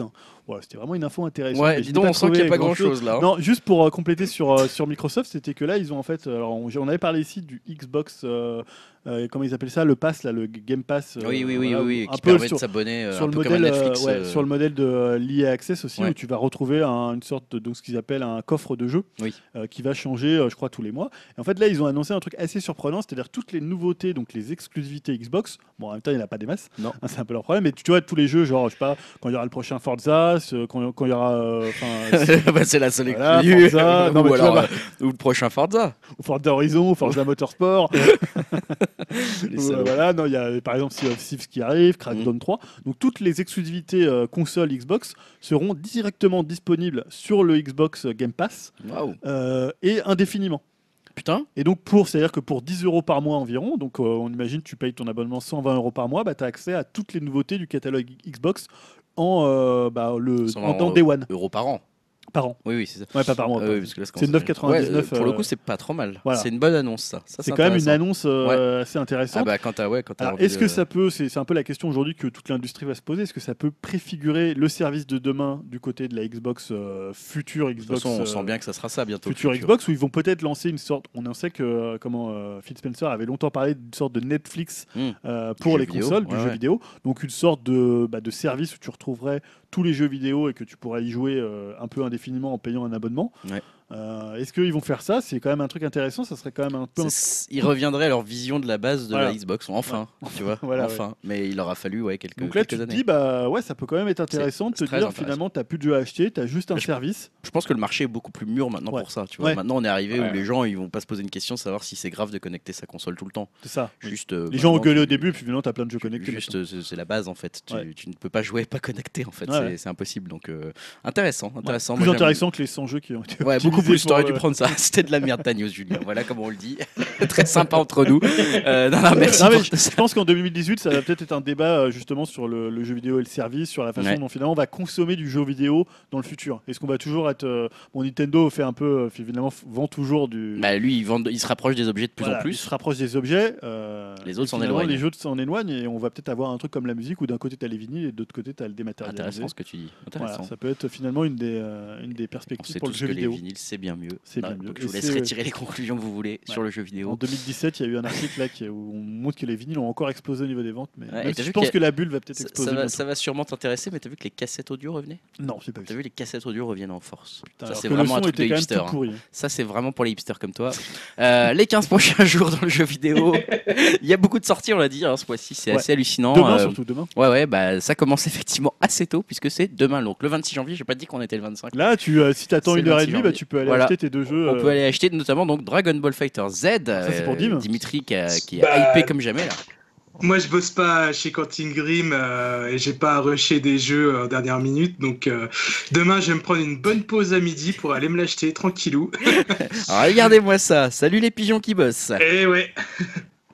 Et tu vas passer ton week-end dessus, mon salaud, parce que celui-là, tu joué- l'as- tu l'as attendu. T'as joué un peu à la bêta euh Alors euh, oui, mais alors vraiment brièvement parce que euh, on va dire les problèmes de réseau, Ouais. c'était un peu la catastrophe. J'ai pas réussi à y jouer Euh, personnellement. mais- J'ai, je bossais pas le lundi euh, au moment là, donc j'ai pu bosser, un j'ai pu euh, y jouer un petit peu le lundi, euh, mais voilà, quelques matchs, c'est tout quoi. Après, ça m'a redéconnecté, donc j'espère que le jeu final, ça sera un peu mieux dosé là-dessus parce que c'était un peu frustrant quand même. Mais C'est le peu que j'ai pu essayer, c'était euh, ultra nerveux, ultra beau. euh, euh, bourré de références à la série et tout. Enfin bref, euh, du gros gros bonheur pour les, les fans euh, Ça va cartonner ce truc. hein. de Dragon Ball. Il y, ouais. a, il y a des fans en France. hein. Ah ouais, France, ça va être- cartonner Oh oui. ce truc. Oh putain, ouais. Euh, demain, c'est aussi la- la- le, le jeu que, que, que Elohim a mentionné tout à l'heure qui sort. euh, Monster Hunter World. Ouais. Ça, c'est un gros morceau quand même aussi. Bah, Toi, tu l'attends, Julien, ça? euh, Ouais, mais en fait, je l'attends, oui et non. Alors, j'ai joué à la bêta et j'ai trouvé ça très très bien. Ouais. Mais le problème, c'est qu'il faut y passer euh, 200 Ah, heures bah et oui, ah bah, s'investir c'est un euh, minimum de quand- 300 heures, ouais. corps et âme dedans. Euh, voilà, c'est un peu un monster, un peu Monster Hunter dont on rêvait, c'est-à-dire euh, un Monster Hunter qui soit quand même plus joli, qui Mhm. soit moins rigide et Mhm. qui soit moins compartimenté.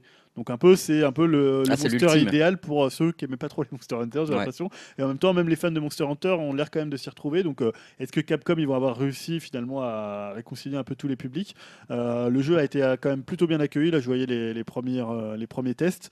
Euh, non, ça fait quand même envie. Moi, j'ai- j'aime bien le concept de chasse aux monstres. Euh, voilà, tu te retrouves avec tes potes, ça a l'air vraiment sympa. Bah, Mais, en euh, tout cas, ça marche bien parce que moi, j'ai jamais été tenté par la licence et euh, même là, pareil, moi, euh, ça me ça me titille aussi de me l'acheter. euh, Ouais, ben, il joue gros Capcom là sur ça quand même. parce Ouais, ouais. Mais après, comme tu dis, il faut, il faut aimer avoir du temps à dépenser dans le jeu vidéo, quoi. Ouais, bah après c'est bon, ouais, après, Non, mais c'est pas forcément un problème, il faut aimer ça. Enfin, Non, parce faut aimer en fait, se dire, moi, je vais passer tu vois, 200 heures dessus. Je quoi. me dis si je le fais, je vais jouer 3 mois et je vais jouer à rien d'autre. Ah bah ça, Donc oui, après toi, tu ouais. plus tu, que 3 mois. tu, même. tu lâches un peu tout ce qui se fait à côté. Ou, Ouais, faut, alors faut, euh, faut être chômeur, faut pas travailler chez Quantic Dream. Sachant que, sachant que le 6 février, il y a Shadow of the Colossus qui, qui sort. Ouais, alors je crois PS4. que c'est le 6 février. Hein. J'ai, en tout cas, la date, c'est écrit la 6 février chez nous. C'est peut-être une erreur. hein, Je sais pas, j'ai pris les dates de sortie euh, Gameblog. Ah, bah alors c'est bon. Donc c'est peut-être des conneries. C'est une source. Non, on va être sympa pour une fois, on va dire c'est une source sûre. Euh, oui, non, mais je pense. hein, mais, euh, Donc, oui, euh, Shadow of the Colossus, bah, le, le deuxième jeu de Fumito Ueda. Mm. Bah, moi, je trouve que c'est un des plus grands jeux de l'histoire du jeu vidéo. C'est Ouais. un chef-d'œuvre. Moi, ce que, le seul truc que j'ai un peu peur, donc là, c'est vraiment un remake. Donc, ils ont ouais. vraiment tout refait. Ils ont encore adapté la jouabilité, même si tu vas pouvoir jouer avec l'ancienne. C'est un jeu quand même qui est assez rigide. hein, C'est un jeu PS2 Très rigide. euh, qui est un peu voilà qui est un peu de l'ancienne époque Euh, bon, un peu comme l'était Last Guardian Euh, bah ça a l'air quand même magnifique Euh, vraiment le remake rend vraiment justice au jeu même si c'est presque un jeu différent un peu comme Resident Evil Rebirth Ouais. était un jeu très différent de l'original donc j'ai du mal à me positionner par ça parce que finalement moi je suis plutôt attaché à la vision originale du créateur de Fumito Ueda c'est pas un jeu qui est Après, c'est des- c'est beaucoup de la jouabilité l'impression que tu as, les, les sensations que tu vas avoir quand tu vas jouer qui pourront te- peut-être t'aider à te prononcer. Quoi, ouais si mais tu que- l'achètes. presque c'est presque un jeu différent alors ça peut être très bien hein, mais Je pense savais pas qu'ils l'avaient changé. euh, Qu'est-ce qu'ils ont changé le, le gameplay, enfin la maniabilité, c'est quoi? Alors, ils ont, alors, euh, déjà, bon, ils ont tout refait graphiquement. Euh, pour le Ouais, coup, ouais, c'est carrément hallucinant. Et oui, beau, ils- ouais. apparemment, tu as les deux, as deux maniabilités disponibles. Un truc apparemment un peu plus, euh, on va dire 2017, 2018, et la, la jouabilité d'époque. Donc, je sais pas trop ce qu'ils ont fait en termes de contrôle. euh, euh, Ça risque de vachement parce que c'était un jeu, il fallait quand même pour s'agripper au monstre, et, enfin au colosse, pardon. euh, c'était quand même pas évident. Non, non, C'était, tu, tu galérais. tu galérais un petit Ouais, peu, ouais. euh, limite à rager un peu. Ah ouais, ouais. Ouais, ouais, Voilà. bah, à perdre. Mais bon, voilà, pour moi, ça reste un chef-d'œuvre, donc j'ai hâte quand même. Je pense que je le rachèterai un jour. Alors, je ne sais pas ce que c'est que ce titre. C'est toi qui l'as mis ça? Oui, j'ai rajouté deux jeux qui sont sortis cette semaine. Donc il y a Iconoclast, euh, dont on parle beaucoup. Donc Iconoclast, ça arrive sur PC, PS4 et Vita. Euh, c'est une sorte de c'est un Metroidvania euh, avec un pixel art assez magnifique Ouais. Et des boss qui ressemblent, moi je trouve un peu à Strider. Donc moi je suis un gros Ah. gros fan de, de Strider. Donc il y a des boss comme ça qui ont l'air un peu de, de s'enrouler façon un peu un peu vers de terre. Et le jeu a des très très très bons échos. Et il y a donc un jeu qui sort demain sur Switch et sur PC, je crois, ou peut-être aujourd'hui même. C'est Céleste. Ouais. Donc c'est les nouveaux jeux des gens qui avaient fait Towerfall. Hmm. Donc, Towerfall, c'était à la base un jeu qui était sorti sur Ouya, je crois. C'est vrai Euh, voilà, donc était un peu le seul gros jeu de la Ouya. Tout le monde disait, Ah, on a une Ouya, on jouait à Towerfall. C'était un jeu euh, multi. Qui est sorti euh, assez vite sur Xbox Ouais, assez vite. euh, Après, il est sorti sur PS4, je crois sur Xbox. Il est même disponible, je crois, sur Switch. C'est un jeu multijoueur. Ouais. Local. Et là, voilà, là, c'est un jeu de, c'est un jeu de plateforme. euh, assez hardcore, qui a l'air assez hardcore, avec euh, un espèce de contrôle de, de tes sauts où tu peux refaire un espèce de petit boost à un moment donné. Ça a l'air vraiment très très bien foutu dans les mécaniques. Et euh, voilà, comme ils avaient fait Towerfall et que c'était très très C'était bien, très- c'est à- à, surveiller. euh, euh, ouais, voilà, clairement. Céleste. Donc c'est dispo sur Switch. Ça, ça sort là. Et encore une fois, pour le 6 février, en même temps que donc Shadow of the Colossus, on a Dandara, Ah. que nous a rajouté Elohim. Dandara, c'est quoi Elohim? Ouais, ben en fait, c'est comme, comme Céleste un peu, c'est un Metroidvania avec un système de saut un peu spécial où tu choisis la direction dans laquelle tu veux qu'il saute, euh, avec une sorte de, de, je sais pas comment dire, euh, comme dans un jeu de golf où tu choisis la direction vraiment à- en degrés et euh, tu peux sauter et te coller au mur.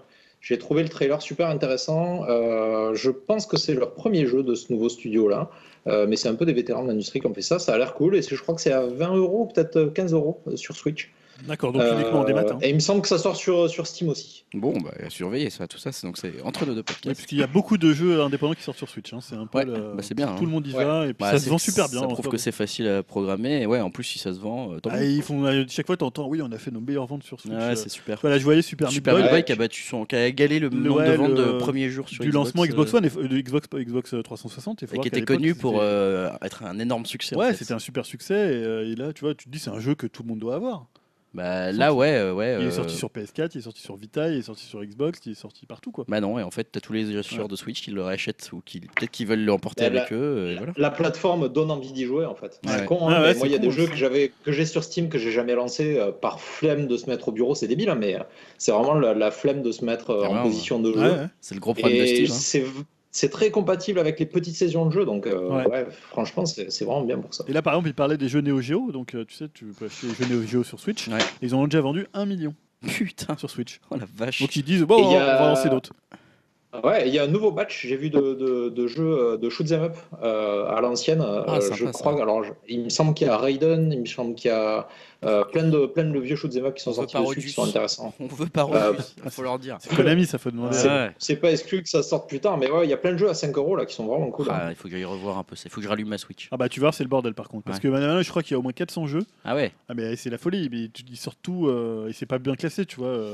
tu recherches un jeu qui est sorti il y a 3 mois, tu le retrouveras pas. Toujours problème de, de Nintendo, les petits les trucs, les classements. Faut vraiment qu'ils relancent. Ouais, un- après ils ont un système, euh, c'est pas évident au début, moi je le voyais pas, mais tu peux chercher par mots-clés, par type de jeu et tout ça en tapant les genres en fait. Ah. Et euh, ça, ça clean pas mal parce que sinon c'est vrai que tu vois que les derniers. hein. Ouais. Mais à partir du moment où tu cherches un peu, tu peux trouver vraiment euh, les derniers jeux qui sont dessus. C'est pas mal foutu quand tu cherches. Mais euh, j'ai mis longtemps à trouver alors qu'il suffisait de, de regarder un peu quoi. Ouais, faut voir si ce côté Eldorado va durer, euh, tu vois, parce que là c'est. En même temps, si la Switch Ouais. continue à se vendre à ce rythme, Non mais plus il va y avoir de jeux, plus ça va être l'embouteillage. bien sûr. ça va être l'embouteillage, ouais, ouais, c'est sûr, c'est sûr. Écoute, Ouais, en même temps, j'ai envie je de pense dire qu'il faut sur qu'ils Steam, arrangent euh, un peu comment.